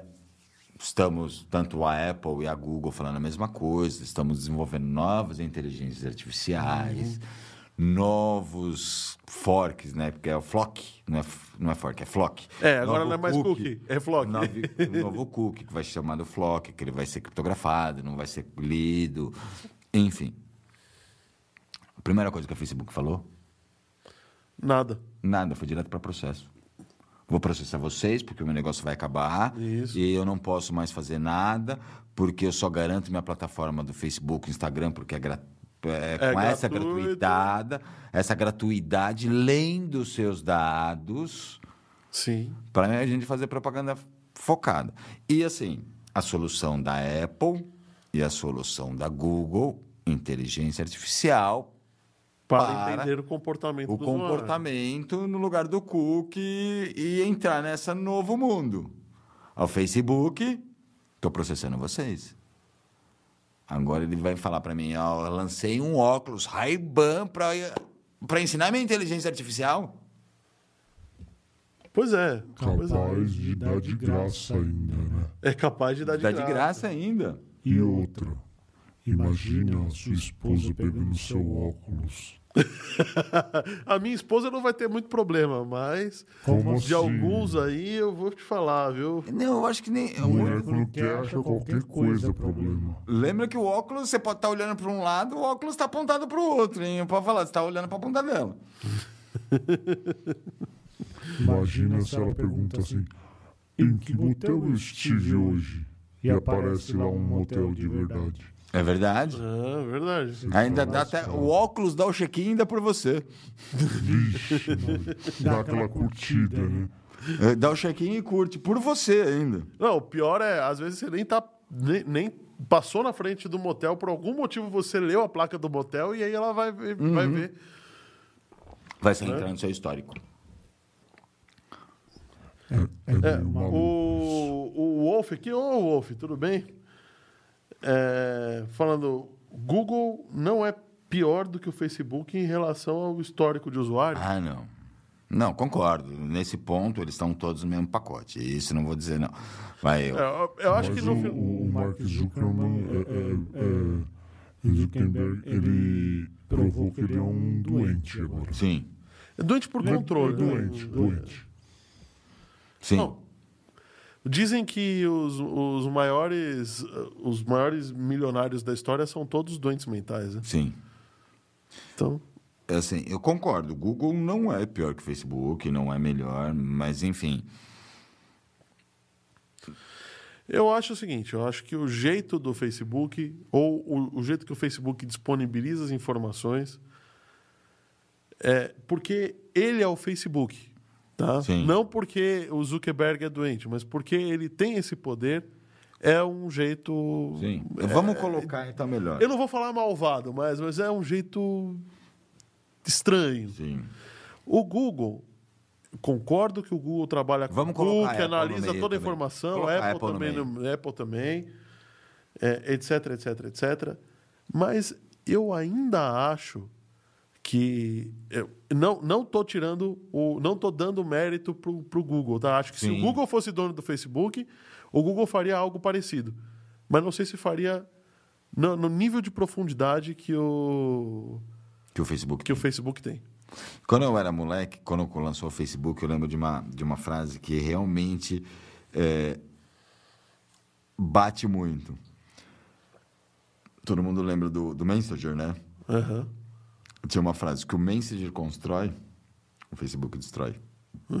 Você ficou aquele monte de tempo conversando com alguém para fechar um negócio, não sei o quê, de repente o Facebook coloca uma foto com, que não tem nada a ver com você no seu perfil, fudeu todo o seu negócio. Sim. Eu sou da época do IRC. Eu também. Eu sou da. Eu fui um beta tester do Mirk, do, do ICQ, aqui. que era da Mirabilis antes de ser da. Usei muito isso aqui. Pra mim é o melhor até hoje, você quer saber? É, funciona o ICQ até hoje, sabia? Existe ainda. Bom, mas vamos lá para o nosso próximo objeto. A gente falou um pouco de resfriamento hoje e tal, mas é, eu deveria ter falado isso daqui junto com, com, com semicondutores, mas ficou para agora. É, ficou É. pra agora, mas assim, Pessoal- é uma tecnologia muito diferente. É uma tecnologia que eu sei que é usada para luzes, né? O fato é, o calor infravermelho é uma luz. É uma luz, é. Né? É, então a gente, ao invés de perceber essa luz com os olhos, a gente percebe com a pele. Mas ela é uma luz. Sim. Né? E aí eles conseguiram canalizar essa luz para um ponto da atmosfera, para um ponto da, de, de aceleração da luz, Só né? um ponto para uma elipse. Para uma. Não, eu digo Ah, tá. a transmissão dela é um ponto em que a, trans, que a atmosfera se torna transparente, ou seja, ela não oferece mais a Mais resistência térmica. resistência. E aí eles criaram uma elipse muito maluca que é capaz de resfriar passivamente um objeto. Então, isso que mim é engraçado. Eu conheço há muito tempo, por causa de laser, inclusive, é chamado laser sólido. É um laser que chama laser Neo de Miyagi. Ele usa exatamente a teoria da elipse. Toda luz refletida dentro de uma elipse, a elipse Se converte reflete pra um pra único ponto. Então, eles vai entre aspas, vai se acender um, uma puta luz dentro de uma elipse. Aquela puta luz ia ser convertida para um único, Um único ponto, ponto. que ia ser quadruplicado, né? Porque toda a luz foi refletida. Uhum. Então virava um laser sólido. Entre aspas, eles fizeram a mesma teoria para refrigeração. Para né? refrigeração. Só que eles, ao invés de canalizarem o laser, que é uma luz de alta frequência, eles canalizaram o canalizaram o infravermelho, infravermelho que é uma calor. luz de baixa frequência. E aí, quando você tira a luz daquele lugar, você está tirando o calor. No calor. Agora, o mais incrível é o seguinte: eles. Como é que foi feita a experiência, tá? Eles pegaram um objeto realmente gelado, um, um- uma. um- não importa o que, mas um- uma- um refrigerador muito gelado, e botaram a alguns metros de distância o outro objeto. Né? E aí fizeram esse objeto quente dentro da elipse ser apontado para esse objeto frio. Qual que é a teoria? O, o frio, como é frio, vai atrair o calor, O calor. certo? E eles conseguiram resfriar, pasmem, tá? É, eles chamam esse objeto de criostato, tá? Que é um objeto muito gelado, simplesmente. Eles conseguiram resfriar, pasmem, de 26 graus positivos, temperatura ambiente, para menos 196 graus Eficiência térmica gigantesca. em 45 minutos, cara. Uma taxa de 26,4 milikelvin por segundo. Cara, é muito forte isso daqui. Entre aspas, acabou o problema. É que já foi desativado e tudo mais, mas entre aspas, o problema do revestimento do ônibus espacial que foi desativado, isso é para um monte de elipse resolveria. Então a ideia é agora aprimorar um pouco essa elipse e simplesmente resolver o problema de refrigeração apontando é, para objetos frios no universo. Ou seja, o espaço sideral. velho. Não, vai, vamos dizer, o, ma- o- o mais legal de tudo, vai. É, é uma teoria simples, né? Que é da elipse e tudo mais. Mas é o mais legal de tudo. Não gastou uma energia para refrigerar. Não usou nenhum meio elétrico, nenhum meio de. Totalmente passivo, né? Totalmente passivo, não foi usado. A única coisa que o cara fez foi pegou o negócio da elipse e apontou para onde que ele queria, mais nada. E aí é, foi todo o objeto foi, foi medido né, com uma câmera infravermelha Vermelha. E ele conseguiu realmente medir o zero. O zero absoluto. O zero absoluto não, mas até- o zero, a temperatura mais baixa Mais baixa. possível com refrigeração passiva. voltando a lembrar, né? A nossa, toda a tecnologia que a gente conhece hoje, a Bom. gente tem condições de fazer ela 10 vezes mais forte. A gente não consegue, não tem condições alguma de resfriar. Isso vai criar um precedente gigantesco. Gigantesco. Né? Ar, ar-condicionado. E já existe sistemas de refrigeração passiva, por exemplo. A gente já deu a notícia aqui que são feitos em rolo de Sim. uma espécie de um plástico que você coloca em cima e ele ajuda a resfriar. Mas a eficiência desse negócio aqui é, é muito absurda. Menos. é, chegou a menos 196. É muito absurda, cara, de verdade. Eu posso congelar. Vai, vou resfriar minha cerveja. Se eu vacilar, eu congelei a cerveja. Nem vou poder beber porque eu congelei poder- ela. Congelou. Você- imagina, você deixa a cerveja dentro da elipse lá, meu, 30 segundos está congelado, Tá cara. congelada, perdi minha cerveja. É impressionante. Isso daqui vai dar, vai dar muito pano para manga. Nós estamos de olho e vamos ver. E, e vamos passar é, mais informações quando a gente souber o desenvolvimento dessa, dessa nova tecnologia, né?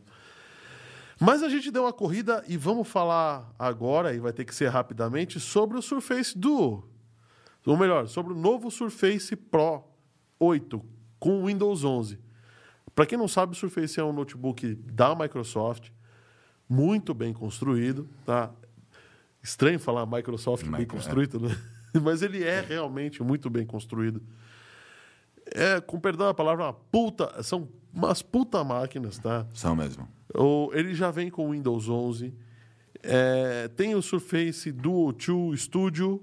Tem o dobrável. Tem dobrável, tem PC, tá? PC com processador Intel, com o Windows 11 inteiro dobrável, né? Que também, também funciona como celular. Tem a versão simples com Android, pelo que eu Tem a versão simples com Android, tem todos eles têm caneta, eles são super finos, eles têm é, boas, especi... aliás, excelentes especificações técnicas.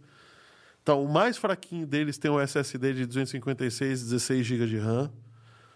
Tá, então, cara, são, são máquinas maquinaças. são maquinaças, eu acho que vale a pena ver.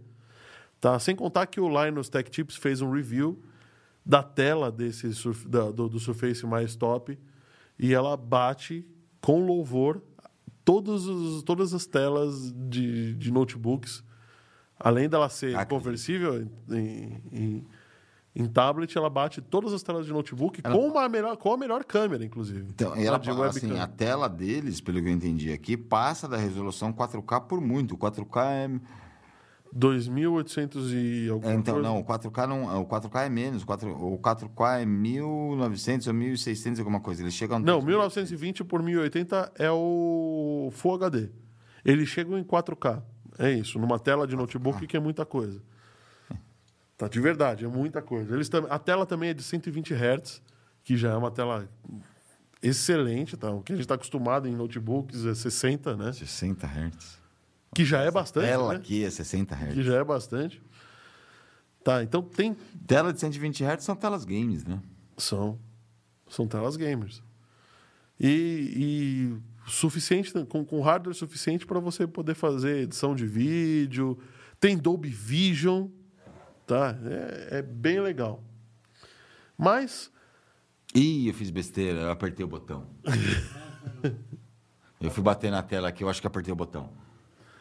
Mas tem uma coisa interessante, né? Uma coisa que a, a Microsoft fez também nessa nova linha de Surface foi extinguir a USB tipo A. USB tipo A. É o, é o normal, o quadradão É o grande, é o padrão. Agora são quatro portas USB tipo C, igualzinho a Apple, A Apple. tá? Duas de um lado e E, uma do outro. e uma do. Na, na verdade, são quatro para eles, né? São duas e duas. É, deve ser Porque uma uma, só é pra pro- carga. uma delas é só para carga, exatamente. Tá? A Apple Mas são quatro também. são quatro também. Duas de cada lado. Mas qualquer uma pode carregar, não pode? No seu? Sim, qualquer uma pode carregar. É, no Surface não, só uma carrega. Mas tem uma coisa que agora eu quero chamar a atenção. Tá? Aliás, a- a- o, a- o modelo top de linha, que é o Surface Pro 2 Studio, tá? da linha Surface, ele custa uma nota, tá? Estamos falando acima de 1.500 dólares, tá? Lá nos Estados Unidos, Lá nos Estados Unidos. e vem com uma RTX 3050 Ti. Nossa. Lá dentro e com teclado destacável, tá? Tá mais Tá. a Nesse preço aqui, pena que vem com Windows, né? Porque nesse preço vale mais a pena ele do que o Mac. Sim, Pena que vem com Windows. pena que vem com Windows. Mas tem uma coisa que eu queria falar. Toda a linha Surface vem com um pequeno disclaimer. Não há serviço de reparo para este notebook, para, é, para este dispositivo. Tem a garantia, mas não tem o reparo. Tem a garantia, ou seja, se quebrar dentro da garantia, você ganha um novo. Não, você Ponto. quebrou por defeito de fábrica. Se você quebrou porque você É, decaiu no não. você perdeu o número. Você perdeu o note. Mas Se seu filho foi lá dar um peteleco na sua tela, você perdeu a tela. Dicas de passagem, uma tela que é dobrável é um pouquinho mais sensível, né? Até um conversível em tablet, né? Volta que o Rodrigo, É, eu já o- falei hoje. O André não pode ter um, então. É, Não, não pode. posso, Não não vai posso. subir em cima. Eu acho que nem. Eu, e o de tela dobrável, quem não pode sou eu, que nem o Rodrigo fala. Eu faço que. Eu, eu, eu dou muito exercício pro fio. Eu ia quebrar essa tela de tanto abrir e fechar, tanto abrir e fechar, eu ia quebrar a tela. Pois é. Mas é, o que, que acontece? A gente veio, a gente trouxe essa notícia que, em teoria, não é lá uma notícia para final de programa, porque a gente quer falar um pouco sobre a reparabilidade dos equipamentos, né? Universalmente, né? Universalmente. Não é só Microsoft. A, a gente é usou isso como, Apple, como um estopim. Samsung. É universal. Bom, a gente está chegando num ponto em que os equipamentos estão diminuindo por conta de comportamento do consumidor. Todo mundo quer o mais fino, todo mundo quer o mais moderno. Sim. As pessoas, eu mesmo, tá? Eu também sou culpado disso. Quando eu tinha condições financeiras, eu trocava de celular todo ano, independente se o celular estava bom ou não Ou estava. não. Na- Aliás, eles, todos eles estavam bons, Estavam porque eu bons, vendi né? todos. Eu já tenho o costume de sugar até o último, né? É, hoje eu sou obrigado a sugar, mas eu trocava todo ano. Tinha sempre o iPhone mais moderno. Eu, como um bom engenheiro, eu sei Hum. como fabrica, então toda vez que eu vou trocar alguma coisa, eu penso, puta, foi uma foda fabricar essa porra. Então eu fico naquelas. Troco ou não troco? Troco ou não troco? Troco ou não troco? Pois é. O- a questão é, é, a gente tem, tem visto, e aí o André Santiago, André Santiago não, o Rodrigo até comentou aqui no chat lá em cima, sobre a nova lâmpada de Dubai. A, a incrível lâmpada de Dubai, que é uma lâmpada feita pela, Pela Philips, Philips. a pedido do governo de Dubai, Dubai. para ser uma lâmpada com maior duração. Né? As lâmpadas de LED já duram muito mais, de verdade, duram mais do que as lâmpadas incandescentes. Sim. Incandescente, Só até. na sua casa. Então, é isso onde que a gente vai É chegar. aí que a gente vai chegar. A grande questão é que o mercado está passando por um, por, por um. Todo o mercado, e aí a gente vai falar de obsolescência programada, mas acho que não é exatamente só, Só obsolescência programada. E também não é agora a questão de pandemia, porque isso vem de antes da pandemia. vem de antes da pandemia. Eu acho que é uma coisa de comportamento do consumidor. O consumidor sempre quer o melhor, o mais moderno, o mais barato, Sim. certo? E é lógico que as fábricas querem vender. Então, é, a gente pode pensar no Ford T, é, produzido em massa, né? Sim. Que era um carro produzido em massa, que era um carro super legal, que era um carro incrivelmente personalizável desde que ele fosse do mesmo modelo e preto. E as pessoas passavam anos com os carros, até o momento em que a Ford parou de vender carro porque todos os carros estavam bons. Todos estavam bons, todos mesma cor, todos são iguais. Todos são iguais. E aí, o que aconteceu? Eles começaram Começa a personalizar os carros, Mudar a cor. mudar a cor. Fala, Tem- essa cor só tem esse ano. Essa cor só tem esse ano, ano que vem não vai mais ter, então você tem que comprar porque é a cor da moda. Ah, porque o carro agora tem o farol, ao invés de ser redondinho, é um pouquinho mais esticado. Né? Ah, esse daqui tem uma direção com uma madeira mais bonita do que a outra. E no final das contas, é, isso acabou melhorando, é, aumentando as vendas da Ford. E no momento lá no passado, isso daí era muito bom para o mercado. Tudo bem. A questão é que agora a gente está enfrentando uma escassez dos recursos naturais, uma pandemia Uma pandemia global. global, a gente está com uma super concentração de renda nos, em alguns produtores de tecnologia e está vendo empresas, e aí eu, eu posso apontar o dedo para duas ou três, mas não é culpa delas só. Mas assim, a gente, a- a- Então? apesar de tudo isso, a- que você acabou de falar, tem algumas coisas que eles estão infringindo até algumas leis de país, né? Que é o direito do reparo, como o Rodrigo está falando aqui. Todo, tudo tem direito de reparo. São leis do país. São leis do país, sim. E aí, é, existe, por exemplo, o famoso caso do iPod da Apple, né? O cara comprou um iPod, passou a garantia, a bateria deu problema. Problema. Ele ligou para a central de, de, de relacionamento da Apple, falando: Olha, eu preciso consertar meu iPod, porque afinal ele está novinho, a bateria acabou. Aí falaram: Olha, é, não vale a pena você consertar seu iPod, porque o valor da bateria custa praticamente o preço de um iPod novo. Compra um novo. Como não é mais barato. A bateria sai 450, um iPod não Pode sai ser 500. 500. Ponto. Mas Então- a Apple tem essa política até hoje. A Apple tem essa política até hoje. A Apple, se der, der algum problema, a Apple conserta na garantia e não abre um A. Só que não é conserta. Ela pega o velho e te dá um É um novo. novo. Mas, assim, até alguns anos atrás, eu acho que ainda é assim, eu acho que você que me falou que não é mais assim, é, a Apple tinha uma política, quebrou seu LCD, entre aspas, o problema é seu. Esse é um aparelho com número de série exclusivo. Não, é o seu. contrário. Ele, ele não era assim, agora é. Porque Você- agora, o, o- o- por conta também de uma questão de segurança, eles dizem que é segurança, ó, alguns, alguns componentes-chave do celular têm um número de série que está amarrado ao processador. Sim. Então, se quebrar, Trocar um LCD, tipo a autenticação do Face ID, Do Face ID. digital, não funciona mais. não funciona mais. Então você tem, tem, toda essa, tem toda essa questão que as empresas não estão respeitando e gerando, por conta disso, mais lixo. Sim. Né? E assim, é, gerando mais lixo sem pensar. Mas você pode falar na reciclagem, por Né? exemplo. E Cadê a Só que, só que é o seguinte: reciclar é muito mais complicado do que O que montar? reutilizar, do que é, reduzir. Reduzir o custo, reduzir tamanho, não, reciclar é mais difícil. Reciclar é mais difícil. Tem a, a história da porta da bateria também, né? Da- Das caixinhas de É, som. então, eu tô com uma caixinha de som, voltando, é, é, da JBL, da Ivana, caixinha linda, prova d'água, aquele puta som, uma subwooferzinha. Aham. A bateria bichou. Para mim trocar a bateria, eu vou ter que quebrar o. E é uma bateria básica, que ela. Hoje que a gente usa bastante em IoT, aquela bateria de 3 volts, parece uma, um pouquinho maior que uma pilha. Aham. São duas baterias daquela. Teoricamente, como vai? Quando a gente era criança, acabava a pilha do brinquedo, Tirava, jogava no lixo. abria aquela chavinha, colocava duas pilhas novas e voltava a brincar.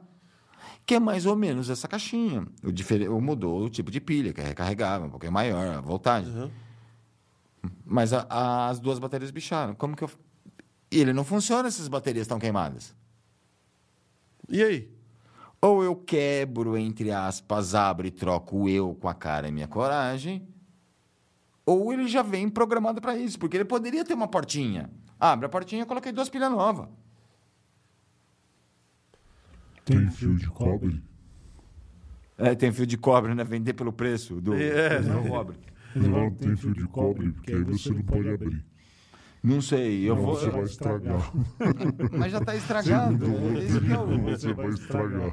Você tá venenoso hoje, hein, Oráculo? Mas ele, o André tá falando aqui, por isso que eu uso o Android. Não, André, Eu não é, Android. não é questão de ser Android ou ser Apple. A gente deu o exemplo da Apple, tá? Porque a Apple é mais famosa por obsolescência programada. Eu discordo, tá? Eu tenho, tenho vários motivos para discordar disso. Eu acho que a Apple, apesar de tudo, é uma das empresas que tem o maior ciclo de vida deles. Assim, É mais- tem, eu, assim, aí eu também discordo de você, é o maior ciclo de vida até 2015, 2016, que o Jobs estava vivo. O Jobs morreu em 2012. 2000, ah, aliás, 2014. Ah, Todos os Macs, a partir de 2014, são todos soldados. Acabou o upgrade. É, tem isso também. Acabou o upgrade, mas não é só a questão do upgrade, né? O ciclo Ó, de vida. do- a- exemplo. o iPhone, por exemplo, pega, pega um Android para você ver até, até quantas versões ele atualiza. O- ó, vou te dar um exemplo besta. A Xiaomi ainda faz direitinho, mas a Samsung, se, se tá, vendeu com Android Ó, 10, é Android 10 até o final da vida daquele Não, celular. cara. meu, é, a Samsung sim, é verdade. Mas vou te dar um exemplo besta do WhatsApp. Eu sei que daqui pro próximo mês, mês que vem, o WhatsApp vai parar de funcionar em vários aparelhos. Uhum. Tá? Mas que nem você falou, Android e iOS. Estamos no Android 11, vai. O 12 são poucos, está na versão beta, então estamos no 11. O WhatsApp vai parar de funcionar no Android 4 para baixo. Sim. Que iOS que está no seu iPhone? 12 ou 13? 13. 14. 14? 14. Do 9 para baixo não funciona mais Android. Não funciona mais WhatsApp. Olha a disparidade de versões. É, mas isso daí, se você parar pra pensar, o 8 é de 2009. Sim. São mais de 10 anos. São mais 10 anos, concordo, mas assim, vai funcionar capenga? Vai funcionar capenga, tem que quebrar criptografia e tudo mais, mas não é assim. Não vou mais colocar. É, a, a questão é todo, toda uma questão de comportamento do Sim. consumidor. Também É, acho. não dá para falar que porque a Apple tem uma obsolescência programada, eu vou usar um Android. Porque o Android também tem. Uhum. As fábricas que fazem o- o- os celulares Android também têm o mesmo problema. Aliás, Sim. digas de passagem, o que a Apple faz, todo mundo copia. Todo mundo copia. né? Então, Vamos fazer uma análise aí. Tem uma prova viva na mesa. Ó, A eu prova viva na mesa é o computador do Fábio. Que ano que ele é? O meu é 2011. É que eu tava lendo aqui, ó, tem o John Anderson tá falando a mesma coisa. 10 anos. 10 anos, eu, eu tenho. tá funcionando bem. Não é o notebook que eu estou usando agora, mas eu tenho um notebook de 2009 na Sobre minha esse- casa, operacional. Sobre esse Mac, ó. Um Mac. Eu tenho um Sony Vaio O meu é de 2011. 2009, que praticamente não anda hoje. Ó, o meu é 2011, já fiz upgrade, né? Porque é- é- era passivo, tá? É possível de fazer upgrade. É um 2011, 1.7 de 8 núcleos de 2.7. Tá com 16 GB de RAM, é, HD SSD de 512, placa de vídeo gráfica de 1 GB e para Apple ele é obsoleto. Eu não posso instalar mais que o Sierra nele. Não, tudo bem. Sim, mas você usa ele. Você, bem. ele ainda é É operacional. operacional, não me falta nada. Então, Não me falta eu absolutamente tenho- mas você compra, com- compra um notebook Windows de 2008, quais, quais as especificações? Não anda. Então, isso que- não, concordo. Concordo em gênero número grau. Foi por isso que na época eu comprei o Mac. Eu Então, paguei. Só que hoje, pra mim, tá mais ou menos a mesma coisa que o. Ó, tem até o. Ele tá falando. Ó, tem o. John Anderson tá falando a mesma coisa. O dele é 2012. Meu, eu não troquei de máquina, porque é uma máquina 2011, não me deixou pra trás. Eu não tô falando em jogo, tá? Porque isso não é uma máquina pra jogo. É uma máquina de trabalho. aliás, Apple nunca foi máquina para jogo. Né? É, não me deixou falando nenhuma vez. Não, sabe, não passei nervoso nunca. Mas hoje, você pegar um 2015 para frente, 2014, que foram os últimos upgrades, vai em toda a linha Apple, pegar um 2015, se você não comprou com 8 GB de RAM na Apple, você não vai mais colocar. Você não vai mais colocar Ele- outro. Mas tudo é, mas obsoleto. não é exatamente que ficou obsoleto. Ele vai estar funcionando. Só que não para você, para seu filho. Eu tenho um 2017 que eu estou usando ele até hoje. E ele é um computador que supera muito computador. Eu renderizo Ah, com vídeo à certeza. vontade com ele e não me deixa na mão. Só que ele está com 4 anos de uso, João. Amanhã ele Não, vai. quatro não, pera. Dois- É, 2017. Tá cinco, com tá 5 assim. anos já. Cinco anos. Tá, 4 para 5. E Daqui o a pouco. computador tá como se eu com- comprasse um computador na loja hoje. Sim. Daqui a pouco a gente ah, vai subir a tecnologia, a gente vai precisar colocar, fazer um upgrade e não vai poder mais. Não, tudo bem. Não estou dizendo que é obsolescência programada, mas eles estão É lacrando para virar, é- um, entre aspas, um PC. Eles estão lacrando para virar, entre aspas, um PC, porque eles sabem que a tecnologia deles dura mais tempo. Ah, nesse ponto concordo. Indiscutível. nesse ponto é indiscutível. Para mim, é indiscutível. Mas assim, eu concordo com você, é indiscutível com o que eu uso até 2014. Tá, meu Mac Mini, tá- o meu Mac Mini é 2014, é um i5, 32 GB de RAM. Meu, puta maquinão. Eu não vou mais usar Mac. Porque, meu, se eu for comprar hoje um Note Mac de entrada, eu vou pagar 15 pau. E ele vai vir todo soldado. Sim. Eu não vou poder atualizar ele.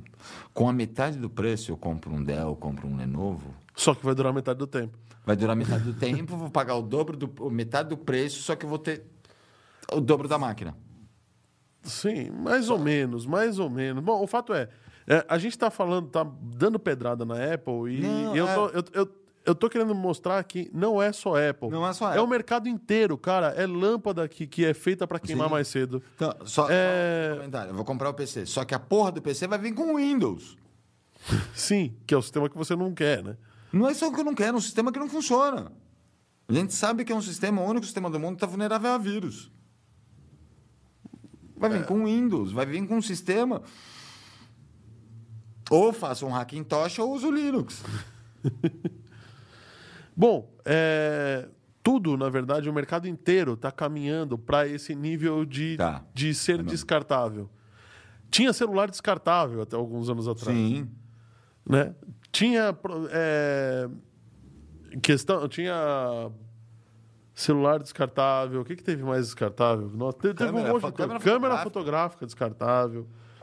Tinha dispositivos handheld descartável, fone de ouvido Bluetooth descartável.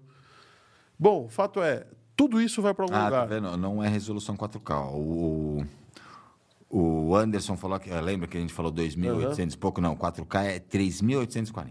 3.840 por 2.000. Não chega ao 4K. Não chega ao 4K, mas é é uma senhora resolução. E eu, é, a questão é que na Europa, Antes você falou uma frase que eu sempre falei na minha vida inteira: Windows. o Windows. Eu só nunca registrei esse domínio windows.com porque eu não vou ter dinheiro para pagar processo. Ou Microsoft.com. Microsoft, né?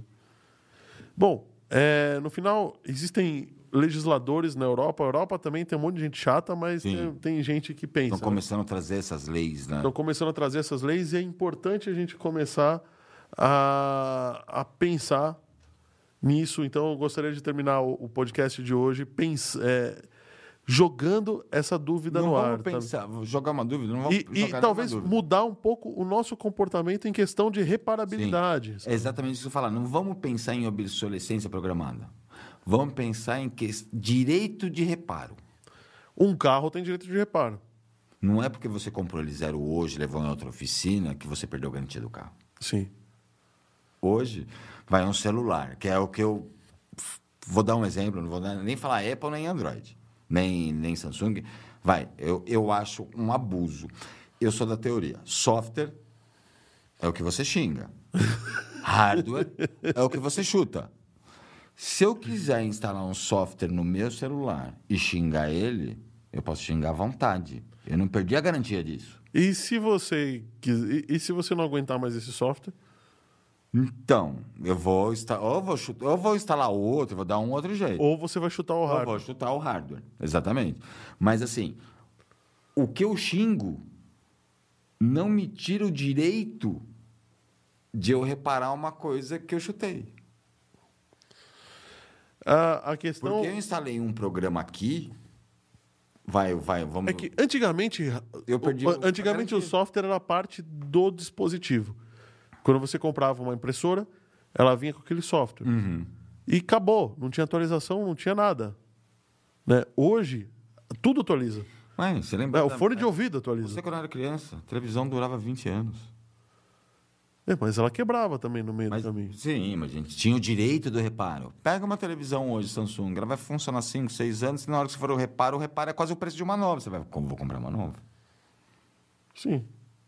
Então a gente perdeu o direito do reparo, e é o que você estava falando até do iPod. Quando o reparo, o pessoal dá um jeito de fazer o reparo quase o preço novo.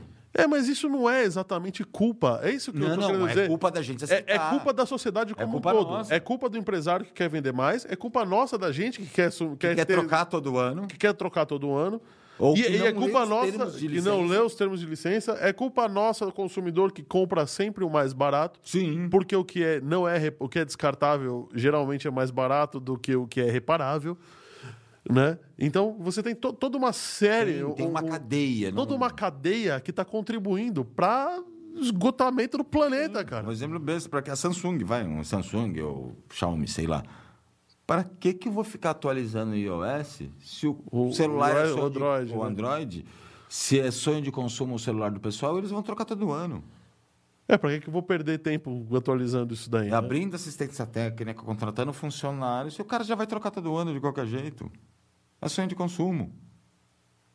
Sim. Para que que eu vou fazer tudo isso? Então, é o que a gente está falando, não é bem uma obsolescência programada. É Não é as corporações. Não é, não é que, os, que nem os esquerdistas gostam de falar, né? A corporação malvada. Não, cara. Não, não- Você, assim, vai, tem, vai, mas outros exemplos besta, vai aquele software russo que envelhecia as pessoas. Era o maior sequestrador de dados que já existiu até hoje. Tudo- depois saiu reportagem, todo mundo saiu até na TV. Parem de usar porque está sequestrando todos os seus dados. Sim. Porque não leu. O cara foi lá, é bonitinho, meu amigo está usando, eu vou usar. pra- Mas aí você não leu o, O, o acordo, né? O contrato acordo? de serviço. Quem vai? A gente acabou de falar dos novos notes da, da, da, da- Microsoft. Você- Você compra. Puta, se eu soubesse, eu não tinha comprado. Mas estava lá no contrato ali, escrito na sua tela, ou no seu. Vem até um livrinho ali dentro, ó. Você não tem direito de reparo. Simplesmente você não. Nós damos garantia, se quebrar a gente troca, mas você não tem direito de reparo. não tem direito de reparo. E você não tem direito de reparar também, né? Também não tem direito de De reparar, reparar. é verdade. É. Porque se faz o negócio mais fino, mais não sei o que, o Como você vai desmontar? como você vai desmontar. É, ao invés de parafuso, você põe cola para economizar. O exemplo que É. você deu agora, não tô, tô falando da Apple, porque é um exemplo, vai. É, o, o- a sua tela foi cadastrada com o seu processador, então se você trocar a tela, só vai funcionar como tela, não vai mais ter o, a digital. digital. Pois é. E no final das contas, a gente está passando, sim, por um, um, um problema que eu acho que a gente precisa botar isso à, isso à, tona. Sim. Né? E mudar, principalmente, eu acho que a gente precisa mudar, é o comportamento do consumidor. O comportamento do consumidor para chamar o. ah, que também não adianta a gente falar reciclagem, meio ambiente. Cara, reciclar é difícil pra caralho. Desculpa o palavrão, mas. Como que eu vou reciclar um celular que eu compro todo ano? Não, mas uh, não é só. Você vai comprar não, esse sim. celular, ele tem um monte de, de metais pesados, um monte de coisa. Que tá tudo junto, cara. Você tem. É uma energia desgraçada pra você É, pra abrir, reciclar, pra reciclar. Imagine eu que troco, vai, eu não, vai, mas o pessoal que troca o celular todo ano, como que eu vou reciclar um celular por ano? De 250 mil habitantes no Brasil, que trocam um celular uma vez por ano. Eu tenho 250 milhões de celulares para trocar para reciclar todo ano, como que eu vou fazer com isso? Não, você não vai fazer. Vai virar lixo. Simplesmente vai virar lixo. O Japão, que é Japão, demorou quatro anos para conseguir reciclar a prata, o bronze e o ouro de, de componentes eletrônicos. Japão, para fazer as medalhas das Olimpíadas. Que não, todas as medalhas das Olimpíadas foi tudo de metais reciclados. metais, e eles fizeram cama de, de papelão. De também. papelão, assim. Só para fazer as medalhas, para acumular o metal para fazer medalha, foram quatro anos para conseguir reciclar tudo isso daí. É, então. não- reciclagem não é uma coisa fácil. Eu acho que ela deve ser a última, a última posição. Por isso que eu acho que. É... Oráculo? Não. Não? O oráculo, eu pensei que já. Ele tossiu, tadinho, é. tá velho, é. Bom, é, vamos fazer o seguinte. Vamos fechar o episódio hoje Vamos. com essa, com essa. com essa discussão. Com essa eu acho que discussão. vale a pena a gente trazer uma discuss... essa discussão de novo. Um pouquinho maior, com mais, Mais gente na mesa. profundidade, mais gente mais na gente na mesa, porque é uma coisa que dá muito pano para manga. E É verdade, isso é verdade. Bom, se você gostou do nosso episódio, considere dar o seu joinha. Fica aqui a dica do Fábio: não compre Apple porque é tudo soldado na placa, não compre Windows porque o sistema não presta. Ou seja, não compre. Tamo ferrado. Estamos ferrados. Então, gente, muito obrigado por ter nos assistido. Considere dar o seu joinha, se inscreva no canal para você receber as atualizações. Amanhã tem. Amanhã tem. Meu Deus do céu, fugiu o nome do, do meu convidado de amanhã, cara. Peraí. Matias. Ah, Matias falando sobre Analytics aqui, na, Matias da Rockspart, né? Falando sobre Analytics, coisa que tá pegando fogo no mercado. é uma tendência muito grande. de Muito grande. hoje. E quinta que vem, estamos, estaremos de novo aqui com o nosso 514 Cast News, episódio 21, 21. 777. 777. Ô, louco, hein? Valeu, gente. Muito obrigado. Até, a- até amanhã e até a semana que vem. Valeu. Boa noite para todo mundo. Obrigado pela audiência. E até semana que vem. Agora eu tô de volta. Até semana que vem. Boa noite, Oráculo. Até amanhã. Boa noite. Boa noite a todos. Boa noite a todos. Locutor de AM. Hum, fazer um curso melhor. Não, mas tá bom, vai. Facing certain Pior que se